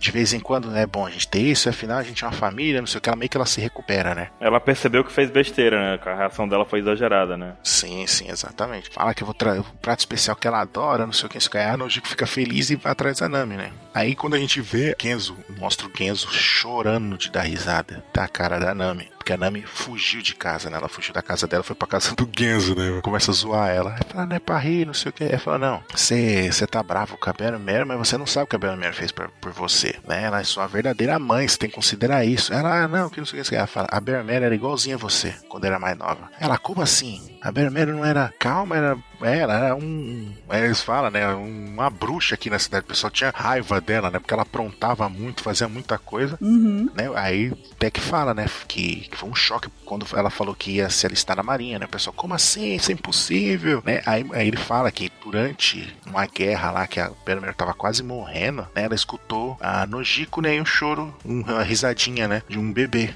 Aí ela meio que tomou força, se levantou, foi e viu que era Nojiko carregando a Nami no, Demais isso, cara. meus braços. Aí eu falei, a tua irmã, ela falou, não, eu achei ela tava abandonada, não sei o que, não sabia o que fazer, eu tô junto com ela. Ela- Aí ela pega e fala assim, não, que não foi as duas que foi salva pela Beramera, foi a Beramera que foi salva pelas duas, né? Que aquela risada inocente da Nami, bebezinha ainda, tipo, emocionou as duas. Fala, caramba, ela não sabe o que tá acontecendo, né? Demais isso, demais essa página aí. Essa cena é demais, cara. É demais. A cidade tudo destruída, um monte de gente morta, né? Coisa e a Nami rindo, né? Tipo, alheia a tudo aquilo, né? né? E, e mostra depois a, a, a voltando com as duas, né? As duas em febre, né? No meio da tempestade. Ela desespera, não, faça qualquer coisa pro médico da vila, né? Faça qualquer coisa pra salvar essas crianças, não importa o que aconteça, você tem que salvar ela, tudo, né? E assim acaba esse, esse pedaço do, do flashback da, da Nami, né? Com essa fala mostrando, né? Tipo, que elas realmente são uma família. Aí a Nami entende. Fala, caramba, Beromero, eu, eu fiz besteira, né? Vou pedir desculpa pra Beromero, né? Quando eles estão conversando ali, de repente o pessoal grita, cuidado, piratas estão chegando e mostra o navio do Arlong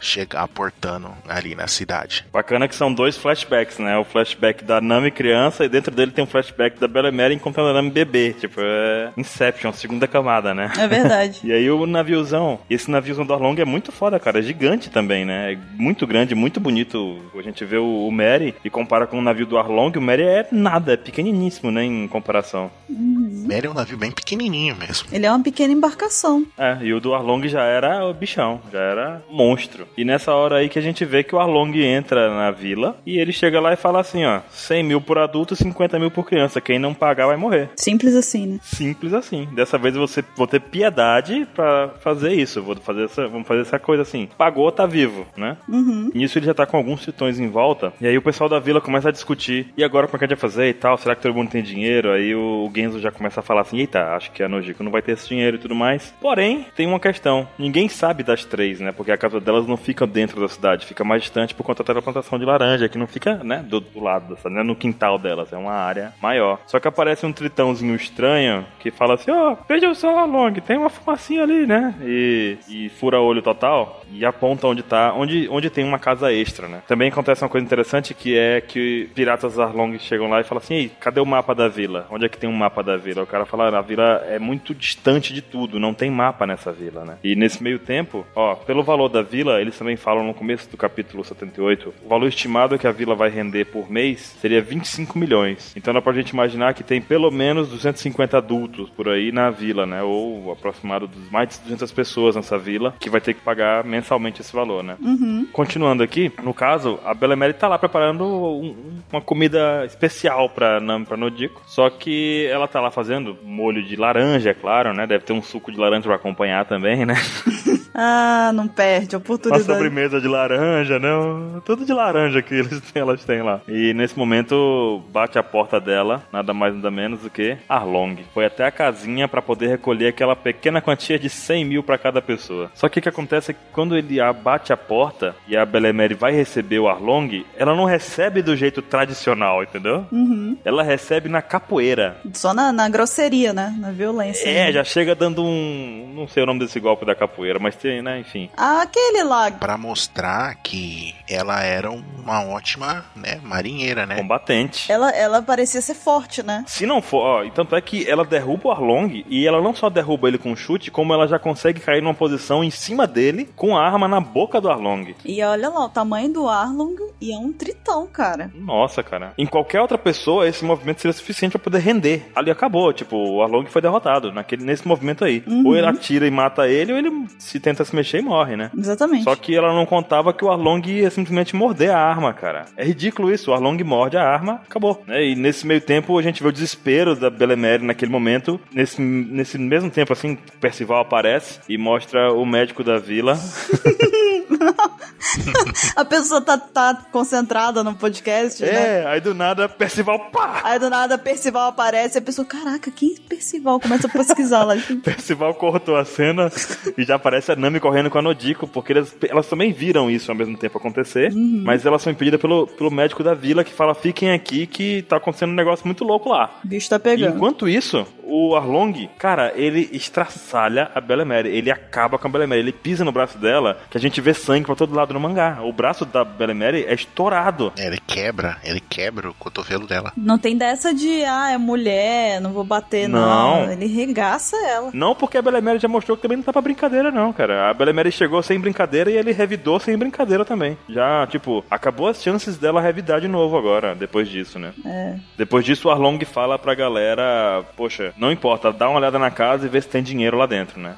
Pega os 100 mil dela. Genzo vai lá pegar a Belemere, a Belemere tá toda acabada e tudo mais. Só que um, um tritão safado vai e fala: Cara, esse tem um tritão que na verdade é o Hachan. O Hachan vai falar: Ah, deve ter mais duas pessoas aqui, porque olha só, tem dois pratos a mais na mesa. Cara, olha o Hachan. Primeiro é o Kurobi. É o Kurobi, que é o fura-olho, né? Ah, tá. É, que fala da fumaça, mas quem vê os pratos é o Hachan. O Hachan é um safado. Ele não É, ele fez isso na maldade mesmo. E aí o Kurobi fala que no registro de moradores não tem mais ninguém ali. Não, não era pra ter mais ninguém morando ali. Como é que pode, né? E o Arlong com a Belemere toda acabada, ele não mata a Belemere nesse momento, ele fala só paga os 100 mil. É porque cada pessoa que fica vivo pra ele é 100 mil a mais todo mês. Então não faz sentido de fato ele matar ninguém ali, né? É interessante pra ele que as pessoas fiquem vivas, né? Exato, pra trabalhar de alguma forma e conseguir dinheiro. Eu não sei como é que funciona a economia dessa vila, pra onde eles vendem, já que é tão afastada assim, né? Uhum. Como é que eles com- como é que o dinheiro surge ali, como é que brota? Porque o mercado com 250 pessoas é muito limitado pra ter tanto dinheiro, mas enfim, é assim que acontece. E Percival volta, O né? personagem secreto do, do, do negócio aparece. mas é muito importante o Percival aparecer porque são coisas acontecendo ao mesmo tempo.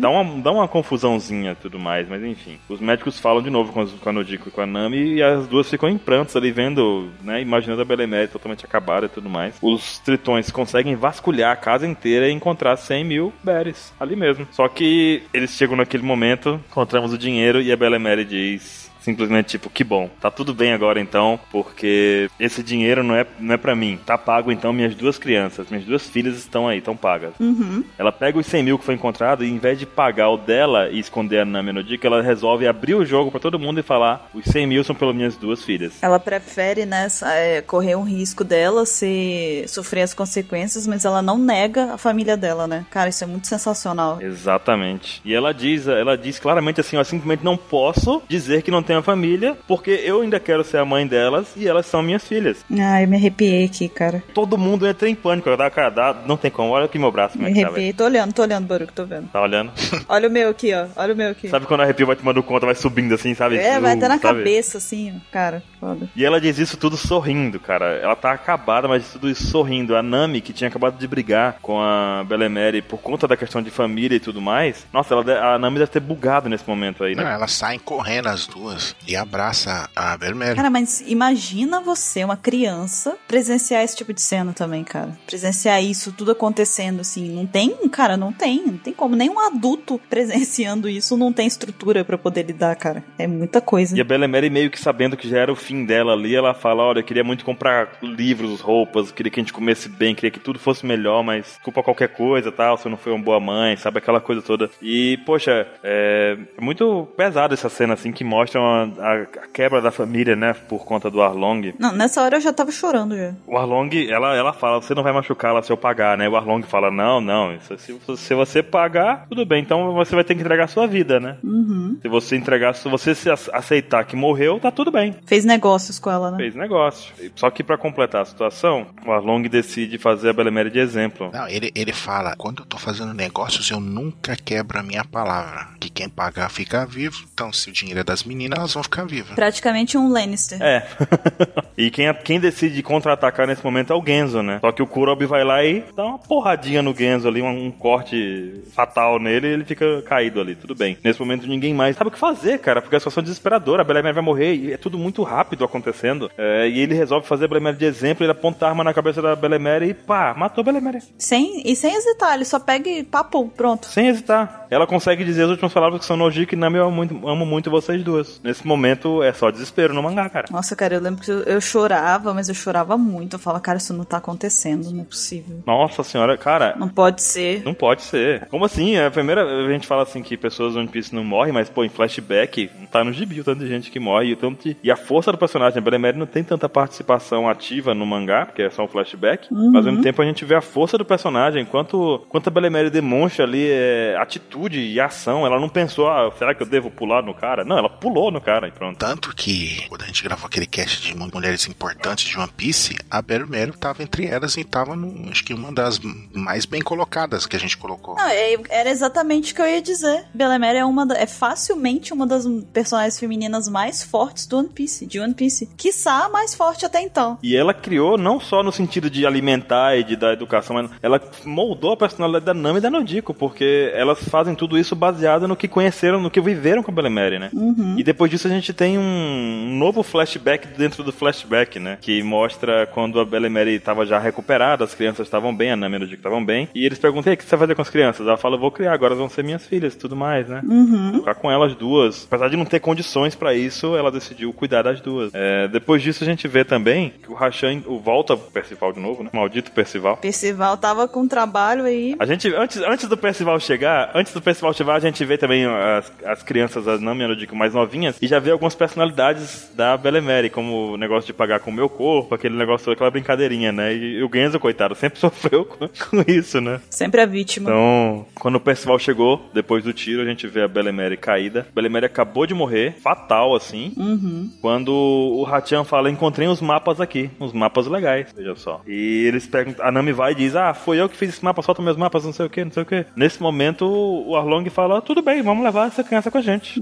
Cara, a Belemere acabou de morrer e a Nami é levada. Feita de refém, né? Eita, não, vamos levar ela, não importa se ela quer ou não. É. O Genzo já tava lascado com o ataque que levou e resolve defender a Nami e tentar, sei lá, né, fazer alguma coisa. Só que o. Esqueci o nome do tritão. Kurobi. Então o Kurobi vai lá e fatia o Genzo. Retalha ele. Ele, ele corta o Genzo em todos os lugares possíveis, né? Uhum. E nesse momento a Nami fala: Não, não quero que ninguém mais morra aqui, não, deixa, deixa eu ir e tudo mais. É o desespero de uma criança, né, cara? Nesse momento também a gente vê que a galera do, do Arlong começa a bater no restante da população para que ninguém interfira na levada da Nami. Vão levar a Nami de todo jeito. Cara, isso aí foi um, um negócio. O Arlong foi um tremendo de um sacana mesmo, né, cara? Porque se você for parar pra ver tudo que ele fez fez, cara, é muito pesado, sabe? É muito pesado mesmo. Ele, ele não se contentou em, em, em torturar a Belemere, não se contentou em, em levar tudo dela, não se contentou em matar ela, em sequestrar a Nami, ainda tem que bater em todo mundo ainda, sabe? É muita ruindade. E, e tudo isso numa mesma sequência de atos. Ele não, ele não fez um negócio aqui, parou e fez outro depois. Foi tudo tipo, ele chegou na ilha, falou que era daquele jeito, matou a Belemere e levou a Nami, tipo, sequência. E bateu na galera, tudo em sequência. E a gente vê depois, né, que o Genzo já tá recuperado, a Nodiko tá no túmulo da Belemere, quer dizer, passou algum tempo pra isso acontecer, porque o Genzo tava simplesmente acabado, né? Então a gente supõe que passou algum tempo bacana. Depois disso eles se recuperam e eles começam a discutir, o Genzo com o médico, com o restante da população da vila, discutindo se vale a pena eles lutarem e morrerem com honra ou aceitarem o domínio do Arlong, né? Porque eles também têm que recuperar a Nami, têm que tentar recuperar a Nami, é o mínimo que eles podem fazer, né? Sim. Nesse momento eles também comentam uma coisa interessante que é que a única, os únicos que poderiam fazer aquilo, que poderiam impedir o Arlong, seriam os navios da Grande Linha, os navios da Grand Line ali, que os, os marinheiros da Grand Line, que poderiam interromper a- essa jornada maligna do Arlong aí, né? Uhum. Só que, como a ilha é uma ilha muito afastada, a marinha não, não vai agir por, por conta deles, né, a favor deles. Sim. E tanto a- a- essa questão da marinha, essa relação da marinha com o Arlong e tudo mais, até aquela parte que a gente mencionou também, que a gente lembrou que rolava toda uma propina e tudo mais, era tão descarado e tão, tipo, era um fato tão notório ali, que você vê até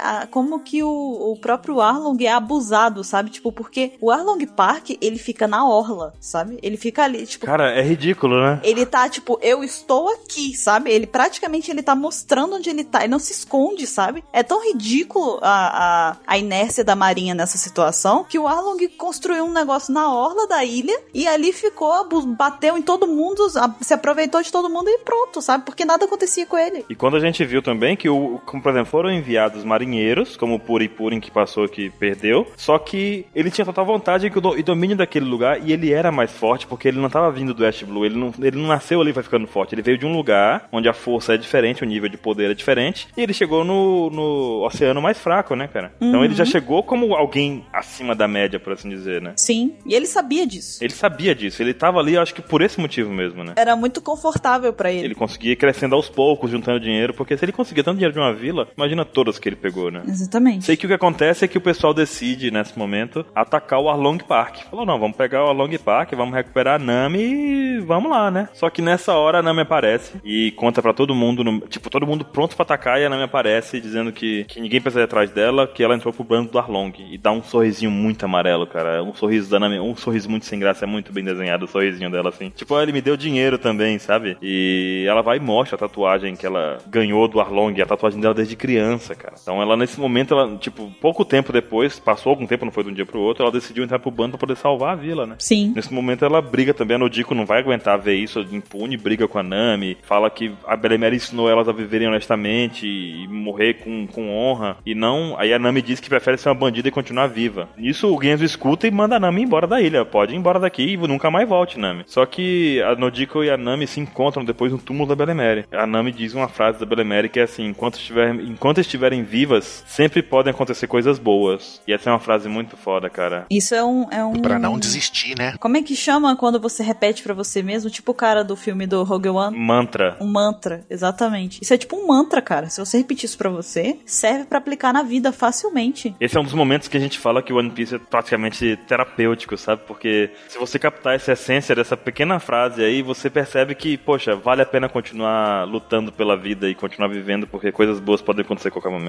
É uma das, das coisas que o One Piece ensina a gente, né? É verdade. E aí a Nami conta pra Nodiko, somente pra ela, no túmulo Belemere, como que o Arlong conseguiu derrotar navios da marinha, que tentavam aparecer lá pra poder prender o Arlong. Quer dizer, a marinha não ficou parada, mas a marinha não tinha poder naquele oceano pra impedir o Arlong. Uhum. E conta o plano estranho de, ah, vamos, vou comprar essa ilha por 100 milhões, é só juntar isso, tá tudo bem. Nesse momento também a Nami diz uma coisa que mais pra frente a gente vai ver o quanto é importante, né? Que ela diz que nunca mais vai chorar e que vai dar um jeito de resolver de salvar a vila, a ilha dela, sozinha. O tempo todo a Nami tenta resolver as coisas sozinha, né? O tempo todo, assumindo o fardo, né? Tudo isso pra que ninguém mais morra pra tentar ajudar ela ou que ninguém mais tente interferir e acabe se machucando de qualquer forma, né? Pessoas que ela gosta Pessoas que ela gosta. se machuque ou morra por causa dela, né? Por tentar ajudar ela. Exatamente. E a galera da vila também que apanhou pra não para deixar a Nami ir embora, né? Deixar, não. pra- por não deixar a Nami Nami ir embora. Eu falei o contrário. Isso. Apanhar pra deixar ela ir embora, já pensou que.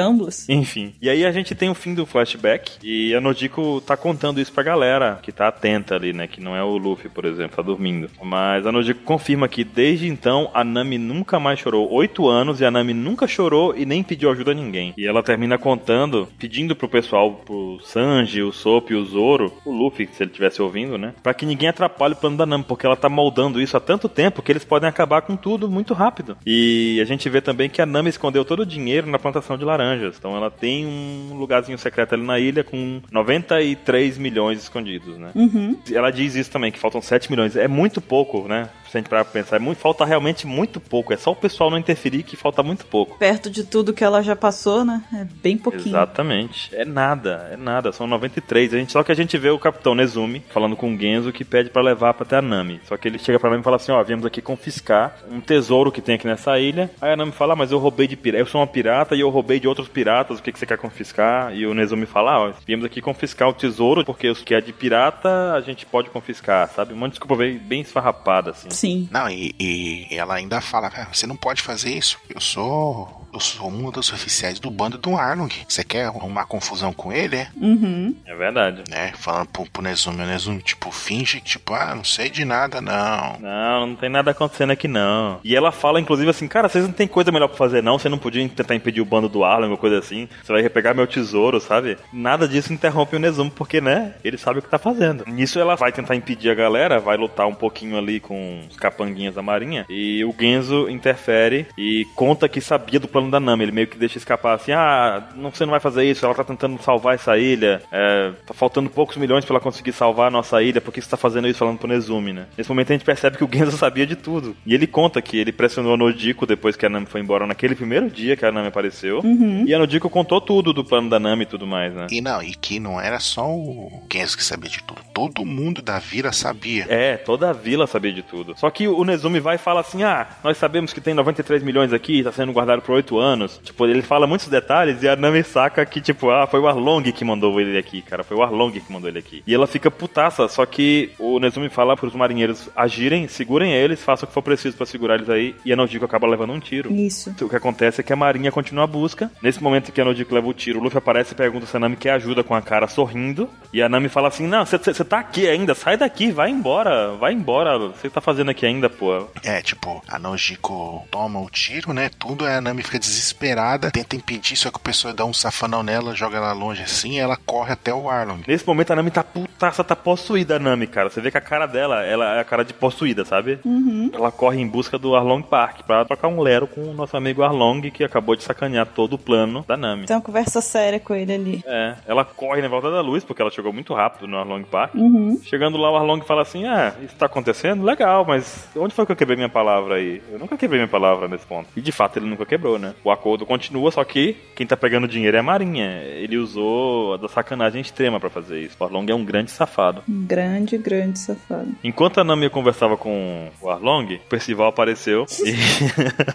E o Nezumi tá lá contando o dinheiro. Ele realmente encontrou 93 milhões. E ele disse que 30% ia ficar com ele. Realmente é muito dinheiro pra um marinheiro mequetrefe, né? Um cara de rato. E é muito interessante também, engraçado esse detalhe que aparece no mangá, que um marinheiro fala que o dinheiro tá coberto por sangue. Quer dizer que a Nami conseguiu aquele dinheiro a muito custo. Não foi um dinheiro fácil de conseguir. Ela apanhou pra conseguir aquele dinheiro. Ela trabalhou, ela teve que roubar, ela teve que se... Né? Ela se, se arriscou muito pra conseguir aquele dinheiro. É verdade. E o Nezumi fala, não, tudo bem, dinheiro é dinheiro, sujo ou não de sangue, vai valer do mesmo jeito, né? e o Arlong, tudo que o Arlong consegue dizer pra Nami é falar, ó, começa a juntar de novo, não tem problema. Não é safado um cara desse? Cara, sério. Afinal, a gente é parceiro, não é? que filho da mãe, velho. É um dos vilões mais filhos da mãe, cara, que eu já vi. Sério. O Oda, o Oda conseguiu fazer. Porque um vilão é bom quando você odeia ele, né? Quando você consegue ser capaz de odiar muito ele. E, cara, eu desprezei o Arlong, cara. Ele é muito insuportável, não. Cara é muito safado. Simplesmente a Nami perdeu todo o dinheiro que ela tava juntando durante oito anos. Acabou o plano de salvar a vila. Uhum. E o Genzo decide a hora de lutar. Convoca todos os moradores. Todo mundo tá lá, todo mundo, vamos lá, vamos pegar o Arlong, vamos apostar tudo. Acabou, o plano da Nami deu errado. A Nami chega e pede pra que todo mundo fique calmo. Tipo, ah, não, eu vou conseguir o dinheiro de novo. Não vai, né, cara? Não vai que o Arlong vai sempre dar esse golpe nela quando ela estiver chegando nesse ponto. Nisso o tempo vai passando, né? Uhum. E ao mesmo tempo, ao mesmo tempo a gente tem o Percival de novo que corta pro Arlong. E o Arlong Arlong diz assim: Ah, sabe quando que eu planejo liberar ela? Quando ela terminar de mapa do mundo, talvez eu pense em libertar ela, sabe? Ela realmente é uma escrava que tá lutando por um sonho, que o Arlo- uma promessa que o Arlong não pretende cumprir. E a gente recebe isso descarado, assim, pá. Nesse momento, também o, o Genzo diz pra Nami: Pô, você já fez sua parte. Ele dá um abraço muito fraternal ali. Não sei se vocês percebem dessa forma. Como se fosse um pai abraçando a filha, né? Isso. Exatamente, ele abraça a Nami e fala assim: Você já fez sua parte, chega, chega, você já, você já lutou por toda a vila, deixa a gente fazer alguma coisa agora, né? E é um abraço assim que merece um. Ele tem esse destaque completo no mangá, porque tem uma página com fundo branco, a gente, tipo, não importa o fundo, o destaque são os dois apenas ali se abraçando, né? Esse abraço. E o Genzo tem esse papel de pai pra Nami, né? Sim. E aí o Genzo vai, fala isso, fala pra Nami ficar na dela, fica na sua, fica aí. E a Nami fica em desespero porque as pessoas podem morrer. Ele apon- ela aponta uma faca pras pessoas, nada disso impede o pessoal de continuar. O Genzo, inclusive, se corta na faca, como que assim: não importa, a gente tá aqui pronto pra dar a vida mesmo por isso. E vamos lá. Nessa hora a Nami fica sozinha no chão, sentada. E a gente tem outra cena daquelas que não importa o que tá acontecendo em volta, é importante são os personagens ali, o que que tá acontecendo. Ela pega a faquinha dela e enfia na tatuagem, de tanta raiva, ela tá chorando, ela tá em desespero. Ela tá descontrolada, cara, porque uma pessoa pra fazer isso, ela já tá, tipo, já não se importa com nada mais, sabe? Já tá no limite. Ela tá chorando, aí ela começa a se, tipo, se abraçar mesmo, né? Tipo, Uhum. tentando se amparar ela sozinha ali. Aí quando ela põe a mão, mão no ombro, ela lembra, né? Da tatuagem, ela, ela fala Arlong. Aí ela cata a faca e começa a esfaquear o próprio ombro pra tentar arrancar a, a tatuagem meio que, né? Tipo, Como se estivesse esfaqueando o Arlong, né? exatamente. Só que ela tá furando o próprio braço. E aí o Luffy aparece e segura a mão dela, a Nami totalmente, in- totalmente descontrolada, louca.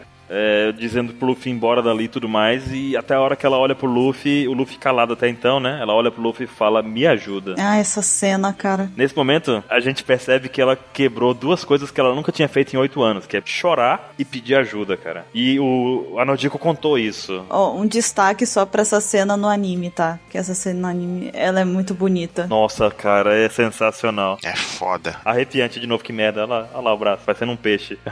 Porque no anime é muito foda. É, é a dublagem, faz todo o sentido aqui. Sim. E a gente tem a cena mais icônica, até hoje é icônica, em que o Luffy tira o chapéu e coloca na cabeça da Nami e fala: É claro que a gente vai te ajudar. E a Nami fica com o chapéu do Luffy. Né, ele põe o chapéu nela, aí ela arregala o olho, porque, como a gente já falou nas outras partes, né? A Nami sabia que aquilo valia muito pro Luffy, né? A importância do chapéu pra ele. Era o tesouro dele, né? Exatamente. E ele colocou nela, tipo, tô confiando no meu tesouro a você. Aí ela fica, tipo, assim, tipo, sem entender, tipo, que, mas o que, que você tá fazendo? Aí ele pega, enche o pulmão e grita, né? É claro que sim. Cara, é quase como uma troca. Tipo, fica com o meu tesouro que eu cuido do seu, né? Uhum. Uhum. E o Luffy confiou o chapéu dele a ela, né? Que é um negócio que ele não faz a, a qualquer um, né? Ele não, não se desgruda daquele chapéu dele. É verdade. E a gente vê o Luffy indo embora da ilha. E quem tá no caminho? O Sanji, o Sop e o Zoro. Pronto pra, pra, pra- Tipo, é hora do pau, sabe? Coisa mesmo. Vai começar a festa. É, ele fala, né? Vamos. Aí o pessoal só olha pra ele, faz aquele joia com a cabeça. Bora. Todo mundo levanta e começa aquela marcha. E a música crescendo. No anime é muito foda essa cena. Esse episódio vale a pena ver no anime, cara. Vale a pena demais. A trilha sonora dele é muito boa. Vale a pena demais, não tem como, velho. Nisso a gente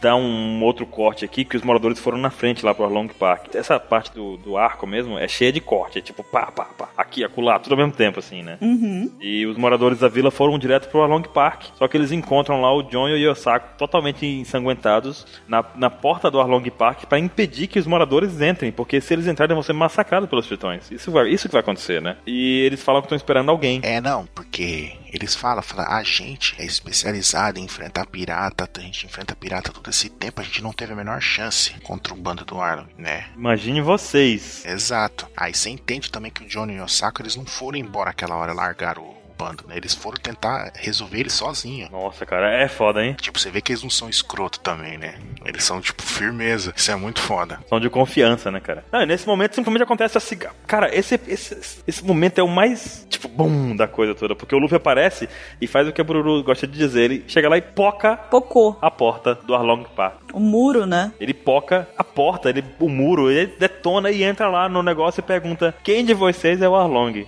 Caralho. Essa cena é massa que ele não termina nem a frase, né, o Arlong. É tipo, ah, sou, já tá lá na parede já. Tá lá no mundo. Não, ele só pergunta nesse momento, né? é. E depois disso o Arlong vai dar uma conversinha assim, eu sou o Arlong, o Arlong diz, né? Eu sou o Arlong, o que você quer aqui? Eu, Luffy, eu sou um pirata, nós que temos que conversar. O Arlong, o que nós temos pra conversar? Só que o Luffy não para de andar enquanto ele tá falando, né? Ele vai falando, o Luffy vai andando. Nossos punhos têm que bater uma conversa. É, e eles vão andando, tipo, o Luffy não tá paradinho enquanto bate papo. E aparece aqueles, os tritões, que tem tritão merda também, né? Não é pelo tritão que é superior na coisa toda, né? Os tritões merdinhos aparecem no caminho, o Luffy já dá os golpes ali e tudo mais. E ele chega perto do Arlong, o Arlong fica só olhando pra ele assim. Cara, o Arlong só consegue dar uma olhada rápida no Luffy, porque ele recebe um puta socão na cara. Delícia de soco, cara. Que valeu toda a porrada, delícia de soco, velho. Porque é isso que o Arlong merece mesmo, safadão. Não é? Safadão é ótimo. E ele diz assim: "Nu- nunca mais se atreva a fazer minha navegadora chorar. Porque foi isso, tipo, a raiva do Luffy foi naquele soco, cara. Foi o, o soco pela Nami, né? E foi muito bem dado, foi muito bom. Nisso o bando se reúne e o Hachan descobre que o convidado que ele deu carona, na verdade, como antes encontrou lá atrás, era na verdade o Zoro, né, cara? Ele ficou com aquela cara de tipo. Com- igual, igual o Baruque faz quando ele esquece o carrinho no supermercado. Carinha. Você me enganou. Maldita! E ele fica revoltado. Ele fica Roronoa, Roronoa, Roronoa. Ele fica direto falando. E ele fica revoltado. Ele decide logo chamar o Momu, né? Chamar a vaquinha. E só que acontece o seguinte: a vaquinha chega, dá uma olhada na galera e ela vê o Sanji e o Luffy ali. Então ela já chega chocada, né? Meu Deus, eles de novo, sabe? Já olha e fala. E... Quero não. A gente vê que ela tá com medo deles, né? E ao mesmo tempo a gente vê que o Arlong fala assim: O que foi, Momu? Você quer ir embora? Momu abre o olho assim, bem grande, e fala: Meu Deus, quer dizer que ela tem mais medo do Arlong do que deles. Tem que decidir de quem que ela tem mais medo. Ela, ela tá lascada de toda forma, né? Ela só vai decidir quem bate um pouquinho mais fraco, né? É. E nisso ela decide pra cima. E aí acontece uma coisa engraçada nessa sequência aqui, que foi o golpe mais burro já usado pelo Luffy na história da humanidade de One Piece. Esse golpe é ótimo dele. Ele enfia os dois pés no chão, tipo, enfia até o.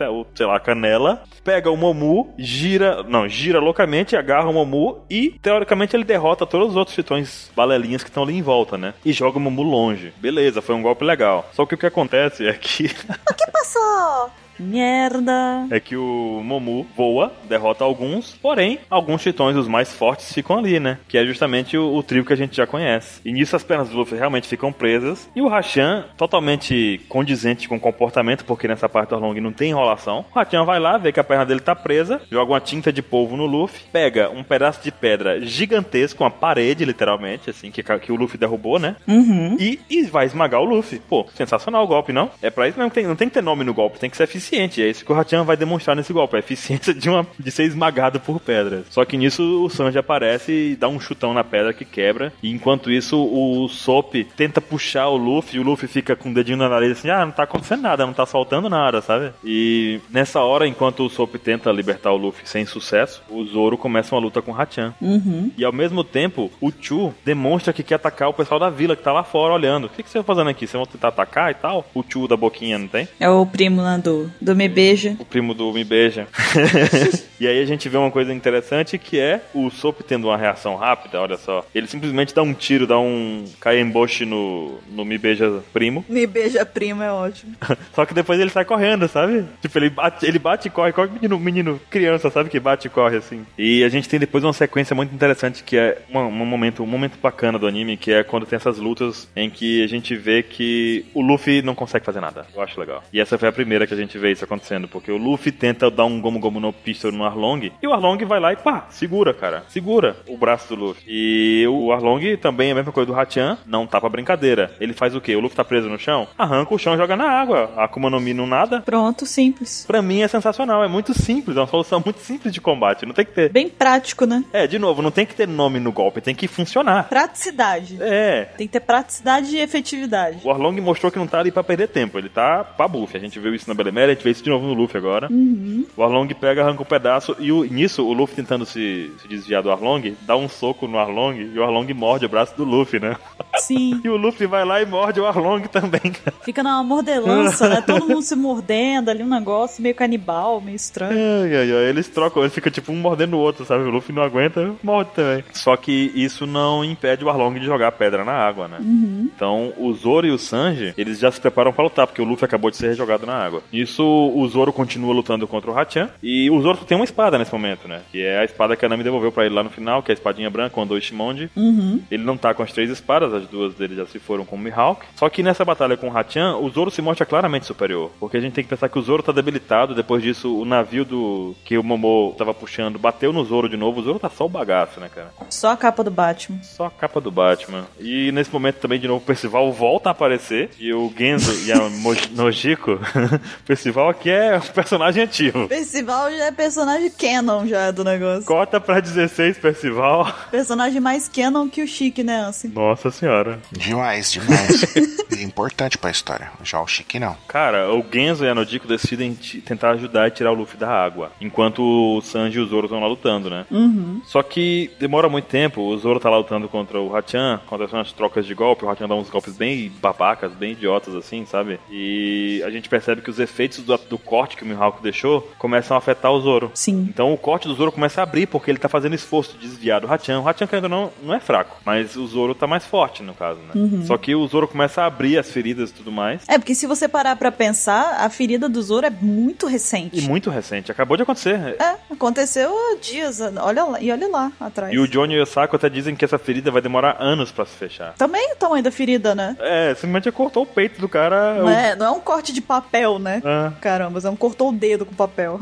cortou o peito dele com a espada imensa. E a gente vê o desespero do Sanji, ele também foi, caramba, o cabeça de alga é retardado, ele tá, tipo, ele tá tão acabado assim, continua lutando, sabe? O Zoro tá, continua lutando por quê, né? Por que, que ele veio pra cá se ele tá tão debilitado assim? Só que o Sanji se distrai nesse negócio do Zoro, e o Kurobi pega o Sanji distraído e dá um karatê tritão nele. O Sanji sai voando, cara. Eu nunca imaginei isso acontecendo na hora que eu, tipo, eu nunca imaginava que o Sanji fosse voar daquele jeito. Mas o Sanji realmente leva um golpe no bucho, No bucho. bem no meio do bucho dele assim e voa longe, cara. E nesse momento, depois que o Zoro dá uma leve recuperada assim, o Hachan resolve mostrar pra ele a técnica do Hokutoryu, que é a técnica dos seis espadas, das seis espadas no caso. E o Zoro pede emprestada as espadas do Johnny e do Yosako. Uhum. Isso, o, San, o Sanji que tava no chão levanta completamente ensanguentado. Tomou um dano aí significante, né? Nossa, estão dando crítico isso aí, não foi não, Ansem? Foi, jogou o dado, caiu 20. Ataque da distração, né? Tava com bônus da distração do Sanji, né? É, aí acertou a CA dele, né? Dano dobrado. Cara, nesse momento também, depois que o Sanji levanta ensanguentado lá com um cigarrinho dele, o Zoro simplesmente puxa a bandana antes de continuar a luta com o Hachan. Agora ficou sério. Johnny e o Saco jogam as espadas, e agora sim a porra ficou séria, porque ele botou a bandana e tá com três espadas. Não, o legal é como que ele pega as espadas. Ele pega as espadas no momento certo. Porque ele tá. Ele acerta a bandana, aí ele tá com uma espada só. E aí ele pede as espadas. Aí o Johnny e o Saco jogam. E nisso o Hachan tá vindo pra cima dele pra acertar ele. E ele já vai. Ele, tipo, ele vai pra frente pra poder bater no Hachan como se ele tivesse com as espadas na mão, mas ele não tá, ele faz a posição. E aí, na hora que ele vai, tipo, realmente dar o golpe, a espada chega na mão dele e ele faz o golpe pra poder bater na espada com o Hachan, pra segurar e defender o ataque. É muito massa, cara. Perfeito, é foda. E também mostra, tipo, Hachan com seis espadas lutando contra o Zoro. Seis sabres. E o Hachan fala logo, ah, seis, seis- três espadas não tem chance contra seis, né? Aquela coisa que a gente pensa logo, ah, três espadas Quantidade acima de qualidade, né? É, e o Zoro fala: minhas espadas têm muito mais peso do que todas as suas juntas. Hachan. Pá! Na cara dele. Hachan, coitado. Não, não, o Hachan acha que, como assim mais peso que as suas? Eu sou um tritão, a minha espada tem acho que 20 ou 30 quilos, um negócio em cada espada dele, é mó pesada. Ele não entendeu nem a frase. É, ele, ele não entendeu. ele não entendeu. O cara é literal mesmo, né? Tipo o cara do Guardiões da Galáxia, né? Por que, que você passaria o dedo na sua garganta? O que significa aquele movimento que você fez, né? é, então. Ai, ai, coitado, não entendeu o que significa. Mas nesse momento também a gente tem a Nodiko e o Genzo, eles têm um plano pra poder fazer com que o Luffy respire debaixo d'água, que é esticar o pescoço do Luffy, né? E o Hachan, o Hachan percebe que o Zoro tá machucado, porque, pô, o Zoro tá machucado, tá sangrando, já abriu os cortes dele lá e tudo mais, né? E vocês perceberam que essa camisa do Zoro veio de um tritão que ele derrotou, né? Sim, a verdinha, né? É, veio de um tritão que ele derrotou lá atrás. E aí o Hachan dá um golpe exatamente na ferida do Zoro, que é muita sacanagem do Hachan, mas, Golpe baixo, né? pô, batalha é batalha pra isso mesmo. Mas é luta de pirata, vai querer que eles tenham um código de honra, né? Nesse movimento que ele dá, ele consegue jogar o Zoro pra cima. E ele diz que vai aparar o Zoro enquanto gira seis espadas. O Zoro vai cair nas seis espadas girando. E o Zoro, de uma forma muito ninja, consegue simplesmente desviar de todos os ataques do nosso amigo. E depois disso, o Johnny Osaka comenta que o Zoro girou no mesmo, sentido- no mesmo sentido que o Hachan tava girando as espadas. Então ele conseguiu desviar de todos os ataques. É tipo dançando break, como a gente já disse uma vez, né? e ainda cai na pose de, de super-herói, assim, que cai no pouso do voo sabe? Cai de joelho. Ele cai todo fazendo pose. Só que o Zoro também tá percebendo que o limite dele tá chegando e ele fala que um cara normal já teria desmaiado nessa hora. Mas ele diz que prefere morrer do que perder a luta. Pelo menos não é do que perder a vida, né? É. ele tem um micro flashback com o Mihawk lá e ele diz que pra derrotar o Mihawk ele tem que superar os limites humanos. Ele não pode ficar, se eu fosse um, eu sou um humano normal, vou desmaiar aqui. Ele não se permite fazer isso. E aí quando ele faz aquela pose do Onigiri com as espadas do Johnny Osaka, que eu acho espadas muito legais, apesar de, né, vão quebrar daqui a pouco.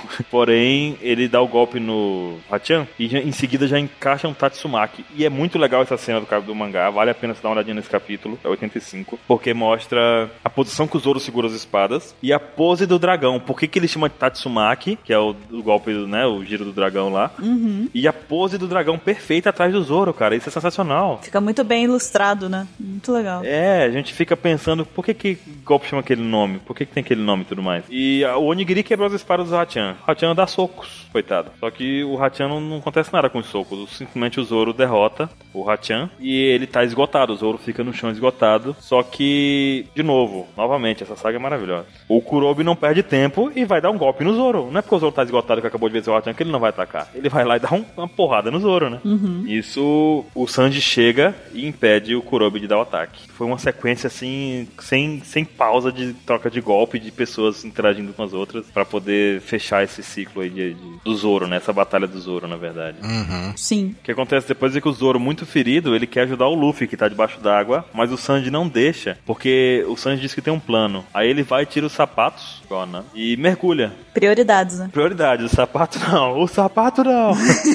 Tá todo mundo lá lutando, sangrando, tudo mais, mas o sapato não pode molhar. o sapato não. Não. Acabou de engraxar, pô. Pô, acabou de engraxar, vai molhar? Não dá certo, cara. E depois pra secar? Uma camisa pode rasgar, a, a bermuda pode manchar de sangue, mas o sapato não pode E molhar. pra secar depois, né? Difícil, vai feder. É, ué, mó difícil. É. O Kurobi simplesmente pula atrás do Sanji e vai atacar, debaixo d'água. Então o Sanji mergulha, prende o ar, a respiração e mergulha, e ele consegue encontrar lá o Genzo, fazendo uma massagem cardíaca, meio que, na verdade, fazendo os pulmões do Luffy, tentar fazer os pulmões do Luffy funcionar, cuspir água, sei lá, qualquer coisa do tipo. Tipo bombear, né? A água pra fora. É, bombear literalmente, enquanto a Nodiko tá com a cabeça do Luffy fora d'água, lá na margem, segurando, esticaram o pescoço do Luffy um quilômetro e fizeram isso, né? Sim. Então a gente vê que o Kurobi aparece debaixo d'água, atrás do Sanji que ele pulou, né? E ele ataca o Sanji, sem dar, sem dar espaço pro, pro Sanji revidar. Só que acontece que o Sanji não tem força debaixo d'água. E o Kurobi, ao contrário, tem toda a força do mundo, toda a velocidade do mundo ali debaixo. É um tritão, tá, na, tá no campo favorável a ele, né? O Sanji foi muito burro ao entrar ali, né, cara? E quando o Sanji tá, tá totalmente sem ar já, pô, o, Kurobi, o Sanji tá tentando subir pra poder recuperar o fôlego. O Kurobi agarra o Sanji e tenta puxar o Sanji pra debaixo d'água. Cara, de novo, os titões são sensacionais de Arlong. É, eles são inteligentes, ué. Ah, Tira o oxigênio dele, velho. Pronto, acabou. Resolvido. é a praticidade de novo, né? É, é, é sensacional isso. Não vou ficar trocando soco com esse cara, eu vou fazer ele se afogar. Ele pega o Sanji, leva perto da superfície, afunda rápido, aí a pressão machuca o Sanji. É, tem a pressão ainda, né? E o Sanji tem a belíssima ideia de, como ele é cozinheiro, né? Ele fala sempre pro Kurobi que, na verdade, você é um peixe, né? E eu posso cozinhar você quando eu quiser, mais ou menos assim, né? Desdenha dos tritões o Sanji em algum momento ali, né? Uhum. E ele chega no Kurobi e tem uma ideia. Lembra das brânquias dos... das guelras, na verdade. Dos peixes e resolve dar uma soprada bem grande. com todo o ar que ainda restava nele. Cara, isso deve ter doído muito. Imagina, cara. É a mesma coisa que pegar seu pulmão e soprar. É. E aí simplesmente matou o Kurobi ali, né? Uhum. O Kurobi quase morre ali e larga o Sanji. Aí o Sanji, desesperado, sobe de volta pra superfície, dá aquela puxada de ar, né? Kurobi, com muita raiva, pula atrás do, do Sanji e fala: Não adianta, fora da água também sou superior a você.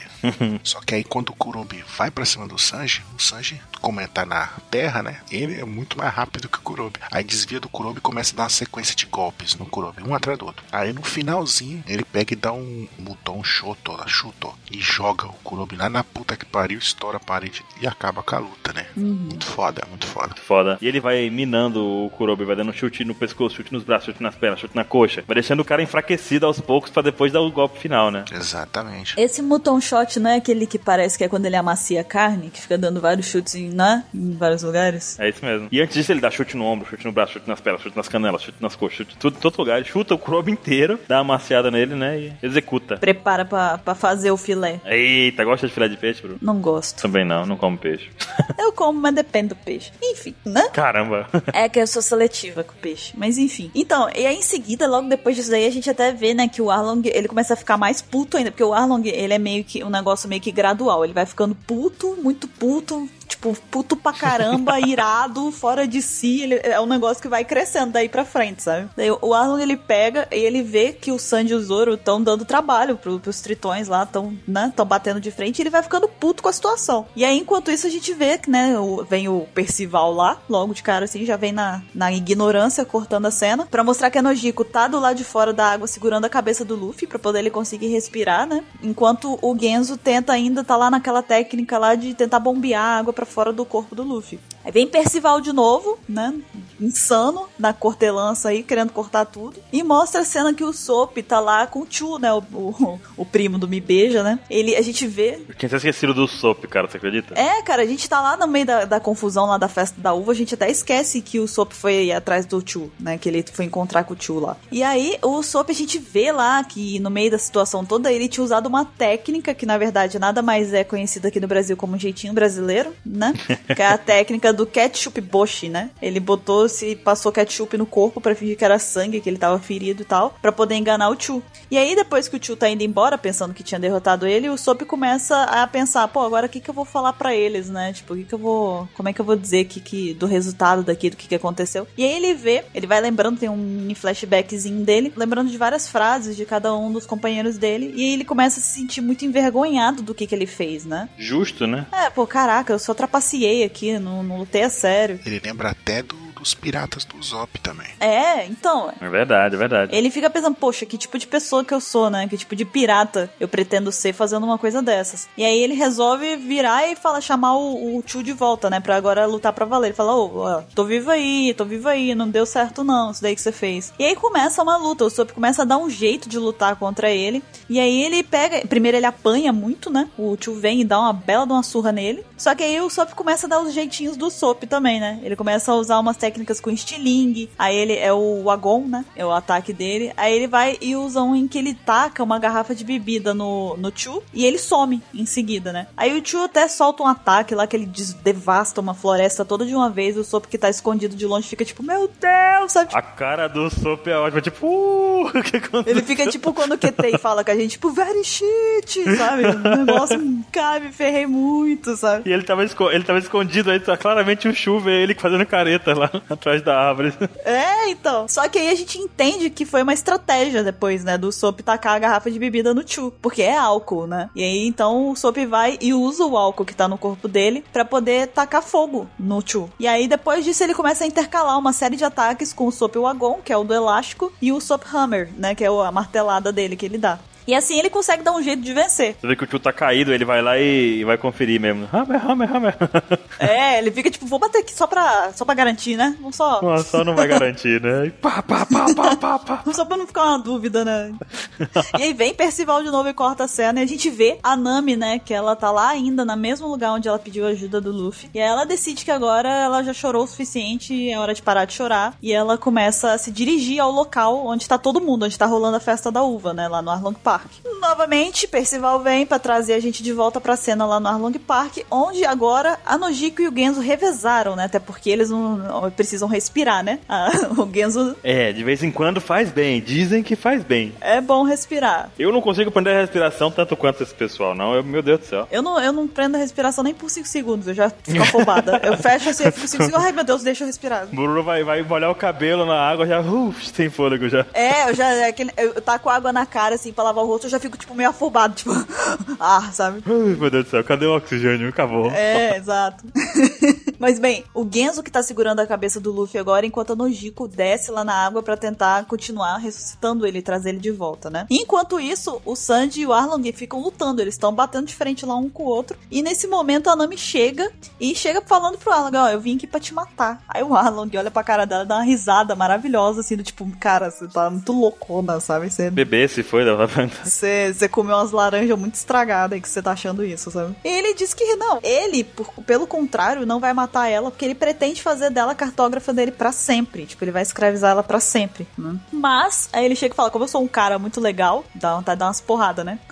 Cara, o Arlong, ele não tem noção das coisas. Ele, ele realmente acha, eu não sei se ele, não sei lá. Ele chega e fala, como eu sou muito gente boa, eu vou te dar uma opção, né? Você pode voltar pro meu bando voluntariamente. Se você fizer isso, eu vou poupar todo mundo da vila, só que esses dois aqui me irritaram. Ele fala, ele mostra o Sanji e o Zoro. Esses dois aqui passaram dos limites, eu não vou poder poupar eles, eu vou matar eles. Aí a Nami fica numa indecisão muito grande, né? Antes disso, o Arlong diz que a Nami tentou matar ele várias vezes nesses oito anos. Sim. Sempre que o Arlong tava de guarda baixa, a Nami tentava alguma coisa e nunca conseguiu. Isso é interessante da gente ver, né? Ela não ficou pau mandada lá pegando dinheiro, ela tentou outras estratégias. Não conseguiu, mas tentou. Isso, exatamente. É até por isso acho que ele fica rindo tanto também, né? Do tipo, pô, você tá tentando há tantos anos, não conseguiu até agora, você não aprendeu, né? E ela fica nesse dilema, né? Que se ela salva o povo dela, o Sanji e o Zoro morrem. Se ela, né, enfim, fica naquela. E aí ela faz um pedido muito exótico, né, pra todo mundo. Ele vem e fala, gente, desculpa, mas eu vou pedir pra todos vocês morrerem comigo, porque ela não quer tomar uma decisão. Ela não vai entrar pro bando dele. E aí todo mundo concorda, fala de boa, a gente vai junto com você, vai todo mundo lutar junto, se tiver que morrer, morre todo mundo junto e tudo mais. E zaz, né, como diz Chaves. Essa galera é muito louca, porque o Arlong derrotou o Sanji usando um pouquinho de água na mão, sabe? Ele cuspiu na mão e derrotou o Sanji, né? E a galera, vamos lá, vamos pegar ele. Cara, onde essa galera tá com tanta coragem, né? Nem pararam, pararam muito pra poder raciocinar o pedido dela. Só falaram, ah, vambora, vambora. Como se ela tivesse pedido, gente, vamos ali no mercado comigo, me ajudar a carregar as compras. Vambora, a gente vai. Claro, claro. E aí, depois de muito tentar, né, finalmente eles conseguem acordar o Luffy. Ele acorda. E aí o Zoro fala pro Sanji, ó, vai lá, né, mergulha lá pra poder soltar ele e eu te dou 30 segundos. É o máximo que eu consigo segurar aqui. É o, é o que eu consigo ganhar de tempo pra você. Já tá ficando de pé, Zoro. Quer mais que isso? Tá maluco? É, não, me surpreende ele estar sabendo, ele conseguir falar alguma coisa. É. né? Ele conseguir expressar alguma coisa. Aí o Soap também chega, né? Depois dessa e ajuda a distrair o Arlong, né? Pra poder o Zoro atacar ele. Tentar atacar, pelo menos, né? E nesse meio tempo, o, o Hachan, ele entra na água porque ele quer impedir que o Sanji consiga chegar até o Luffy. Da mesma forma que o Kurobi fez antes, né? E aí o, o Hachan, ele até chega, ele nada muito rápido, por ser um tritão, consegue alcançar o Sanji bem rápido. E aí ele vai pra acertar o Sanji, mas a Nojiko entra na frente. Aí fica naquela coisa do tipo, meu Deus, será que vai acontecer alguma coisa com a Nojiko e tudo mais? E corta a cena. Ah, maldito Percival. O Percival, ele tá insano nesse arco, cara. Ele tá insano, não tá descontrolado. Aí a gente vê o Arlong segurando o Zoro pelo pescoço, né? Essa cena é muito foda. Porque o Zoro pega, ele tá com a ferida lá que já tava aberta no peito, né? Tá sangrando pra caramba, ele tá perdendo sangue a rodo, assim, bastante mesmo. E aí o Zoro pega e solta uma frasezinha, né? Ele chega e fala, fala assim, a esmo mesmo. Fala, ah, algumas feridas é, é, ainda não abriram, né? Se tivesse ficado quieto, parece que ele tá falando com ele mesmo, né? Aí o Arlong chega e fala, é, né? Teria sido mais sábio se você tivesse feito isso. Aí o Zoro dá um sorrisinho falando, não tô falando de mim, tô falando do seu coleguinha lá que tá na água, que pulou. E aí volta pra cena lá debaixo da água e as feridas do Hachan, pá, explodem dentro da água, assim. Explode, cara. Que louco isso, velho. Ele sangra pra caramba lá dentro, cara, da água. E aí, por causa disso, o Sandy consegue soltar o Luffy. E aí o Luffy volta igual um estilingue mesmo, que soltam o corpo dele, ele sai esticadão, né? Lá de baixo pra cima e chega no Arlong Park e já vem dando um combo de ataque no Arlong já. Ele já chega dando um gomo gomo no Kane, seguido de um mute. Não, não, não, não, não. Você esqueceu da palhaçada. Ah, Ele é estilingado pra fora, aí ele olha, vê o Zoro na mão do Arlong. Aí ele agarra o Zoro e puxa o Zoro e se troca de lugar com o Zoro. E joga o Zoro longe. é, se coloca no lugar dele, é verdade. Detalhe que a gente viu o Arlong segurando o Zoro e o Zoro tá simplesmente, tipo, é só sangue o Zoro, né, cara? E o, o Zoro faz isso com ele. O Zoro tá só existindo ali. tá, tipo, só sendo uma pessoa ali. Só. Aí o Luffy vem, vou trocar de lugar com você, literalmente, né? E aí ele emenda esse, esse combo de ataque. Vem Gomu Gomu no Kane, Multi, Bullet e Gatling. Um atrás do outro no Garlong, cara. Sensacional, sensacional. É demais isso. E o Arlong, não, não acontece nada com o Arlong, sabe? Tipo, ele fica lá de boaça. Aí ele chega e fala, já tá se achando, assim, né? Do tipo, ele gastou tudo comigo. Aí o Luffy vem pra ele e fala, só tava me aquecendo, cara. Só tô começando. Ah, eu conheço essa técnica. Só tô começando, só por dentro ele tá pensando, puta merda. O que eu faço? Droga. Então, aí, nesse momento, tudo que tinha pra acontecer já aconteceu. Então, a luta do Arlong com o Luffy vira o espetáculo agora. Todo mundo que tava lá para e passa a assistir a luta que tá acontecendo. Que é a luta decisiva. Menos o Zoro. Menos o Zoro, que o Zoro, coitado, aquele ali, né? Foi parar lá na, na entrada do Arlong Park. Coitado do Zoro. Pois bem, aí o Arlong vai e pergunta pro Luffy, né? Ele chega, essa parte é sensacional também. Ele chega pro Luffy e fala: Você sabe qual é a diferença entre nós dois? E o Luffy dá uma de Kiko, né? E diz: O nariz? Ele, "Ah, o queixo? "Ah, já sei, as nadadeiras. Aí o Arlong fica puto, caralho, esse menino só estar de zoação com a minha cara, né? Fala: É raça, seu filho de uma mãe, seu, seu otário, é uma raça, né? Ele vai com tudo pra cima do Luffy pra morder ele, que ele tá muito puto com o Luffy. Aí ele pega o Luffy e empurra ele numa pilastra pra poder morder ele, e o Luffy pega assim a cabeça dele e puxa pro lado. Né? Sensacional, cara. Muito bom. Aí é que a gente vê também a força do, da, da mordida do Arlong, porque ele destrói a pilastra numa mordida só. E a gente vê até que o Sandy, ele pega e faz uma observação muito importante, que ele diz que a mordida do, do- de um tritão, ou pelo menos a do Arlong, é capaz de estraçalhar os ossos de alguém. Então, tipo, é uma mordida muito forte, cara. Muito forte mesmo. Se acertar no lugar certo, realmente arranca aquela área, né? É, quebrou uma pilastra com uma mordida só. E era pra ser no pescoço. Imagina, o pescoço com a pilastra. Se vai no pescoço, pronto, vai embora. O pescoço solta do corpo. Não tem essa, não. É verdade, é verdade. E aí o Arlong até escuta essa frase aí do Sanji e ele começa a se gabar, né? Que o Arlong é um. É um é um arrogante, né? Ele fica tipo, ah, a gente é uma raça superior, os tritões são infinitamente superiores aos humanos e tal. Aí o Luffy vai dar uma tirada nele, vai, daí não preciso morder uma pedra pra quebrar ela. e a gente vê o Johnny e o Yosako vibrando, tipo, eles, eles são tipo, meio quinta série, sabe? Tipo, uh, sabe? Se ferrou aí. É aquela galera que fica fora da batalha só. É isso aí! Se eu fosse você, não deixava não, Se hein? fosse comigo. Não deixava, não. Tô só botando né, lenha no fogo. Ai, ai. Aí o Arlong fica mais puto ainda, né? Que se é que é possível. E vai pra cima do Luffy de novo. E o Luffy pega duas espadas. E ele começa igual um maluco a sacudir elas de qualquer jeito pra acertar o Arlong. E aí o Arlong pega, né? Porque o Luffy tem muita habilidade com espada, né? Muita mesmo. Tanto que o Arlong vai, rebate uma e quebra a outra facilmente, sem muita dificuldade. E aí o Luffy vem, consegue dar um contra-ataque, né? Acerta o Arlong com um soco no queixo. E ele diz uma frase que é muito icônica, muito, né? Já virou é, uma frase de destaque de One Piece, né? Que ele chega e fala: Eu não sei usar espadas, nem conheço técnica pra navegar pelo mar. Não sei cozinhar e não sei mentir. A única certeza que eu tenho é que eu não sobreviveria sem a ajuda dos outros, né? Tipo, Foda. é, é uma frase muito foda do Luffy, cara. Uhum, O Luffy, ele, ele é muito ciente de que ele precisa das outras pessoas pra poder seguir em frente, sabe? uhum. Isso é foda. E isso afeta diretamente a Nami, né, cara? Que aparece ela no cantinho olhando aquilo ali, tipo, caramba, sabe? Ele tá assumindo que precisa dos outros. Ele tá assumindo, né? Exatamente, cara. É, é um negócio, tipo, eu tenho muita ciência de que eu preciso ter companheiros comigo, né? É, o, é um sentimento de companheirismo muito grande que ele demonstra ali. E aí o Arlong vai e fala com ele: Ah, tá, se você não faz nada disso, do que, que, que você é capaz de fazer, né? Aí ele, ah,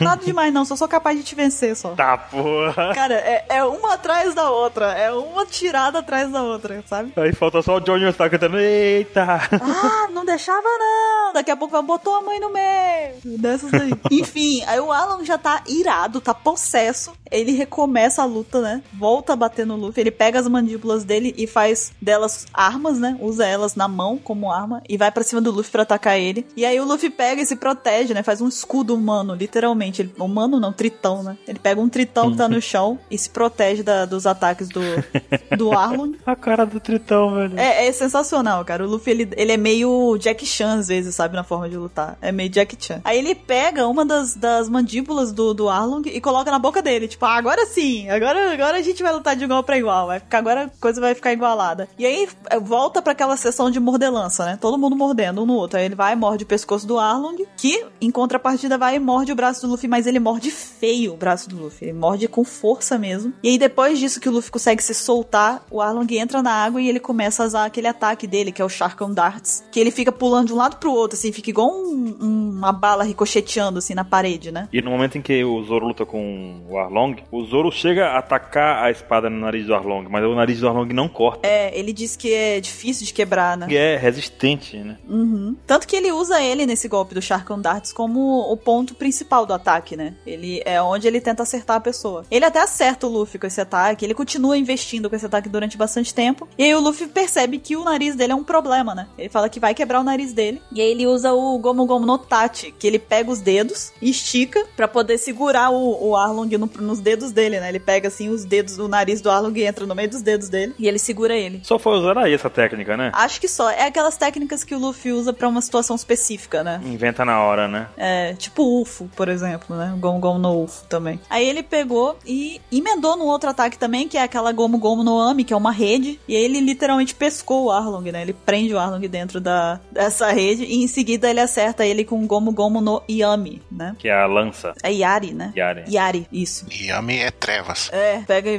vira o Barba Negra lá. Taca o Barba Negra nele. Ele vai atacar com as trevas, aí o Luffy. Aí o Luffy fica trevoso e tal. Não, mentira. Fica igual o. o... Como é que é o Homem-Aranha, né? No filme. Que ele fica emo. a roupa dele muda de cor, o shortinho fica preto. Fica com franjinha e tal. Enfim. Aí o Arlong começa a usar um outro artifício. Ele pega a Kiribati, que é aquela espada dele que tem os dentes, né? É uma espada grandona, com vários dentes. Ela é cheia de, de dentinhos. Dentinhos é, é apelido, né? É tipo uma serra. Tipo uma serra. Ah, assim foi milimétrico. E tem duas espadas bacanas na, na espada do Arlong, né? Duas espadas bonitonas lá, né? Que a gente nunca vai saber nada a respeito, mas estão lá. Era só de, de adorno mesmo. Tava só enfeitando.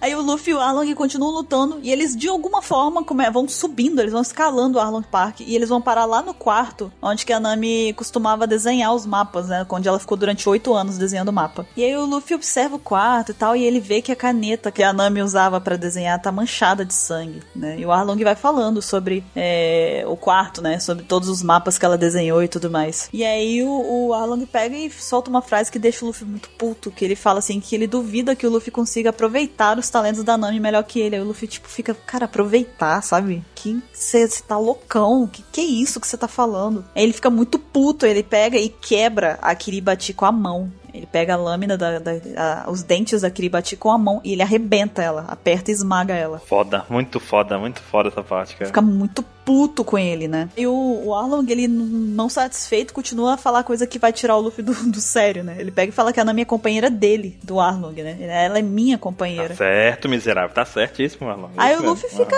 insano também, começa a quebrar tudo, ele arrebenta o quarto todinho, ele fala, ah, esse quarto aqui a culpa é toda dele, não sei o que, pra que, que ele precisa existir se, ela- se só faz ela sofrer e tal, começa a quebrar tudo. A Nami vê que tá quebrando, todo mundo lá embaixo vê que começa a voar mesa, começa a voar papel lá de cima, não sei o que, e a Nami tá com o olho arregalado, assim, tipo, observando tudo que tá acontecendo, ela começa a lembrar de tudo que ela passou no quarto, né? Do, do- das, dos- das noites em, claro que ela ficou desenhando, das vezes que o Arlong enfiou a cara dela na mesa, assim, pra bater nela pra falar que tava errado, pra poder ela fazer certo, pra poder ela continuar desenhando. Tudo que ela passou, né? E aí ela chora e agradece sozinha, assim, olhando pra lá pra cima, né? Fica, pô, obrigado e tal. Acabou com o lugar onde ela foi, onde era a prisão dela, praticamente. É, era, era um. Acabou com a, com a sala de tortura dela, porque aquilo era uma tortura, né? É, e ele, ele quebrou também, tipo, é como se ele estivesse ajudando ela a se libertar daquilo, sabe? Do passado, né? Exatamente. E aí, durante a luta do, do Luffy com Arlong, ele quebra, ele consegue finalmente quebrar o nariz dele, vira pro lado, faz um L, né, com o nariz do Arlong. E aí ele continua dizendo que ele vai quebrar tudo, e o Arlong fica desesperado, tipo, o que, que você tá fazendo? São anos de trabalho, não sei o que lá, não sei o que. Tem muito mapa. E aí o Luffy vem e fala, vou acabar com isso aqui agora. Aí ele usa o Gomu Gomu no Ono, que é aquele que ele estica o pé lá pro altão e abaixa ele de uma vez só, né? Pra, puxa ele pra baixo de uma vez só. E nisso o Arlong tava vindo pra cima dele, tava investindo, né? E ele acerta exatamente na cabeça do Arlong e vai empurrando ele pro chão, assim, quebrando cada andar do Arlong Park com ele. E aí o Arlong Park, a estrutura dele fica toda, né, toda destruída e o Arlong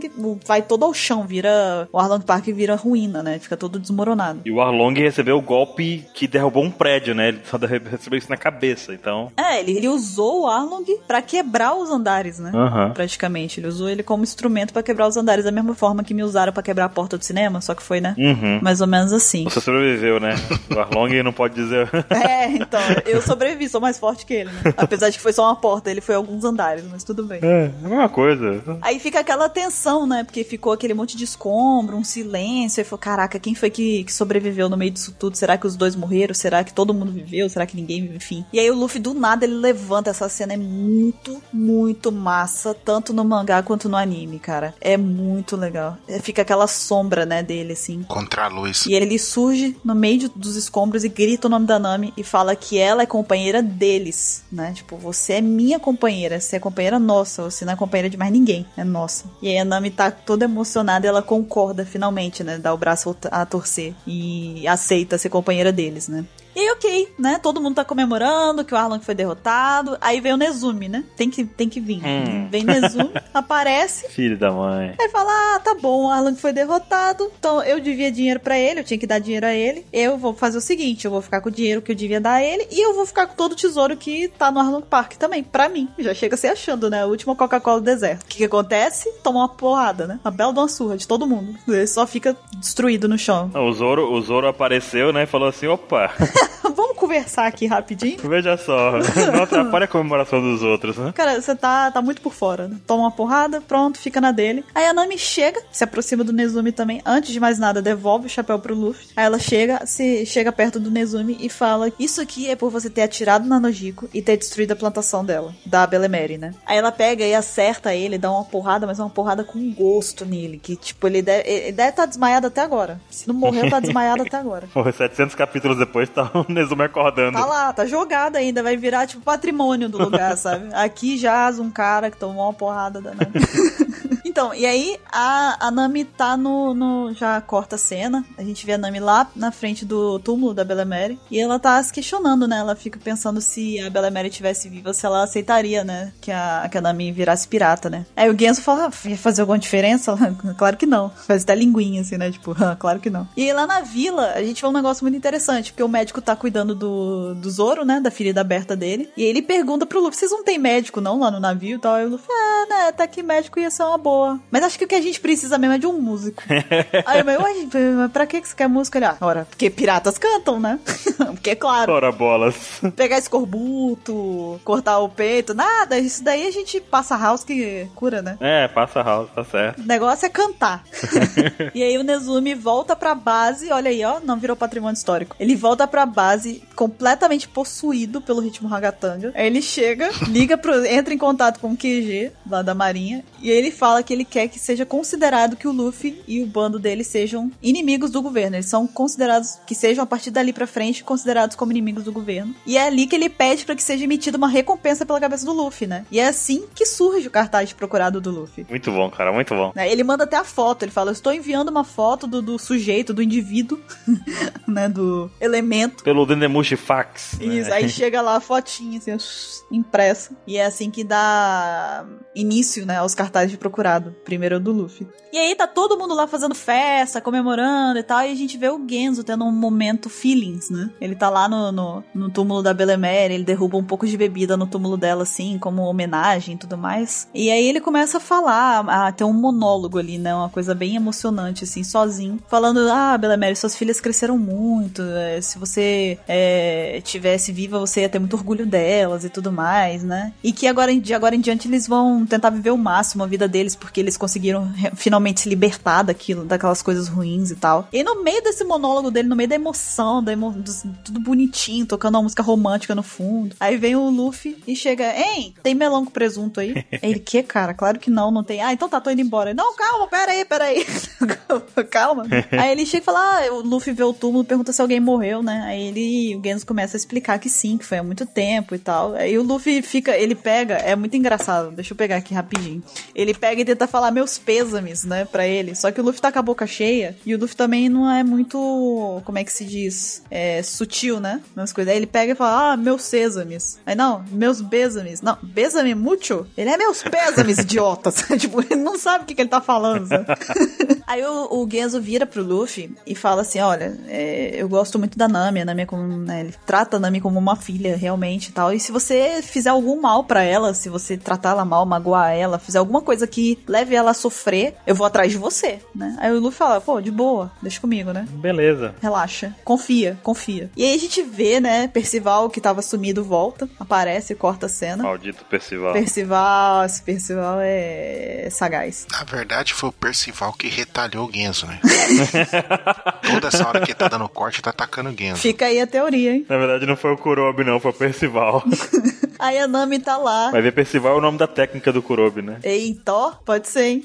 Fica aí. Aí a Nami tá lá removendo a, a tatuagem do, dos piratas Arlong, né? E ela pede pra fazer uma outra por cima, que até então a gente não sabe qual é, né? E aí no dia de ir embora, a gente vê que o Johnny e o Yosako se despedem, eles falam que eles vão ficar por ali e tudo mais. É isso aí, é agora que nossos, nossos destinos se separam, aquela música It's been a long day, sabe? Velozes e Furiosos, se separam. E aí o navio tá indo embora, o pessoal, pe- na verdade o Sandy, né, chega e fala, como assim que a Nami não vai, não vai com a gente? Fica desolado e tal, ninguém sabe onde ela tá ali. Aí o pessoal tá indo embora, o navio tá... O que, que o Luffy diz pra ele nessa hora? Ele fala assim: eu passei a noite inteira procurando aquele melão com presunto e não achei. Prioridades, né? Prioridades na vida, né? Prioridades, exatamente. E Você vê a preocupação dele como é que tá. minha preocupação é essa combinação também, né? Melão com presunto. Uma coisa Deve ser muito bom, mas. pesado isso aí, né? Mas tá bom. Aí o navio tá pra zarpar, tá indo embora já. E aí a gente vê a Nami correndo lá do finalzão, ela vem correndo. E o pessoal fala: Peraí, Nami, não vai despedir da gente, não. Não sei o que. Ela não dá chance pra ninguém se despedir dela. Só vem correndo e pula, né? Dá um salto bem a lá, tipo, jumper mesmo, né? Do filme. Ela pula, entra dentro do navio. E aí todo mundo repara, uai, cadê minha carteira? Pá, não sei o que. Quando vai ver, ela roubou todo mundo. Fala, ó, a gente se vê, tá? Até mais, pessoal. Tá com o dinheiro de todo mundo. Pessoal, sua ladra! Ah, filha da mãe, não sei o que. É o jeito dela se despedir, né? Deles. Tipo, tá. Deixando todo mundo puto, né? É, sempre, sempre aprontou, não ia ser agora que ela não ia aprontar, né? E aí a gente vê o Genzo mostrando o papel da. Aquela, com o desenho da tatuagem que ela fez, né? E a gente vê que o desenho é um catavento com uma laranja na ponta. E aí o Genzo lembra, a gente tem ali um mini flashback, né? É, onde a gente vê que o Genzo tá se lembrando de quando a Nami chorava muito, porque a Nami às vezes ela não conseguia parar de chorar, ninguém conseguia fazer ela sorrir, né? E ele usava o catavento do chapéu dele, que era a única coisa que fazia ela rir, né? E aí ela fez essa. A gente vê aí o simbolismo da tatuagem, né? Ela quer carregar o, o catavento. É tipo o pai e a mãe mesmo, né? Exatamente, ela quer carregar o catavento e a laranja com ela, né? Que são as duas coisas mais importantes pra ela. E aí tem a, a história, esse arco maravilhoso, cheio de muitas emoções. Ele se encerra com uma frase que é muito bonita e é muito filosófico também, né? Tá escrito assim: é, céu aberto, brisa fraca, a favor. Ótima para gerar cataventos. Se você parar pra pensar, tipo, essa é uma frase muito legal. É muito boa, cara. Porque simboliza o quê, cara? O céu tá aberto, tipo, acabou a tempestade, acabou os problemas, né? Exatamente. É vida nova. Mudou o tempo, né? É, vida nova. A brisa tá fraca, quer dizer, tempo constante, tá tudo bem. Tá tudo calmo. A favor, tá tudo seguindo bem, tudo positivamente agora. Ótima pra gerar cataventos. O quê? Viver aventura, ser feliz, né? Gerar catavento, porque o catavento era o que fazia ela feliz, cara. É, é, eu tô arrepiada, cara. Meu Deus, é muito foda isso, cara. Essa última página é pra você ficar assim, você fica. Ah, dá uma coceira no braço. Você termina de ler essa página com um sorriso no rosto, cara. Não tem como. É verdade. Você fica depois, você olha assim, fica sorrindo, assim, cara. Depois falam que o Oda não é um gênio, né? Porra, cara, é foda. É, é muito foda. Esse finalzinho, quando eu vi a tatuagem a primeira vez, eu fiquei assim, cara, fiquei intrigado, né? Uhum. Na hora que eu vi a tatuagem, que parecia, não sabia, eu não sabia identificar o que parecia, né? Aí depois que a gente vê a explicação, a gente compreende tudo, assim, do Genzo, da Belemere e tudo mais, a gente, putz, cara, Ah, e sem esquecer que a Nojiko também deu um negocinho pra Nami, né? A pulseira. Sim. a pulseira, é verdade. Então ela leva com ela a Beru Mero, o Genzo e a Nojiko, né? Ela leva a família dela junto. Foda, muito foda. Não só com a pulseira, que eu ia dizer também. A Nami, ela carrega a Nojiko também na tatuagem. Porque eu le- tem um flashbackzinho também da Nami lembrando de quando a- elas eram crianças, que a Nojiko já era tatuada. Uhum. E aí a Nami chega e fala: Nossa, você tem muitas tatuagens, Nojiko, não sei o que, eu vou fazer uma também, não sei o que lá. Então, tipo, o fato dela ter uma tatuagem lembra a Nojiko também, né? Então ela tem a, a Nojiko na pulseira, na tatuagem em si só, e o desenho da tatuagem ela tem a Belemere e o Genzo, né? Tem a família dela, praticamente, ali com ela. Muito foda, cara. Sensacional. Tem nem mais o que dizer. Eu acho assim que é, é de flashback, de, de temporada com flashback, esse daí é um dos que vai fundo no sentimento. Se você ler com a cabeça certa, se prestar atenção nesses detalhes sobre a história, deixar a batalha em segundo plano, porque nesse aspecto aqui a batalha não é o, o primordial, mas apesar do que a batalha foi sensacional, não, não teve nenhuma pausa na batalha, né? Uhum. Mas o principal desse, desse arco, eu acredito que seja justamente essa questão da família mesmo, né? Sim. Uhum. Exatamente. Acho que não tem nem mais o que dizer, né? Só sentir. Pois bem, então a gente dá mais uma pausa aqui agora na nossa recapitulação. Voltaremos aí no Opex Cash futuro, neste mesmo bate-canal, nesse mesmo bate-horário, não é mesmo? E agora é a vez de vocês, queridos ouvintes do Opex Cash, comentem mandem e-mails pra gente dizendo o que que vocês mais gostam aí no arco do Arlong, o que, que a gente deixou de comentar aqui também que vocês acham que é muito relevante e devia ter sido comentado. Participem, mandem e-mails pra gente e a gente se vê na próxima semana, no próximo Apex Cash. Até lá! Até mais, pessoas. Falou!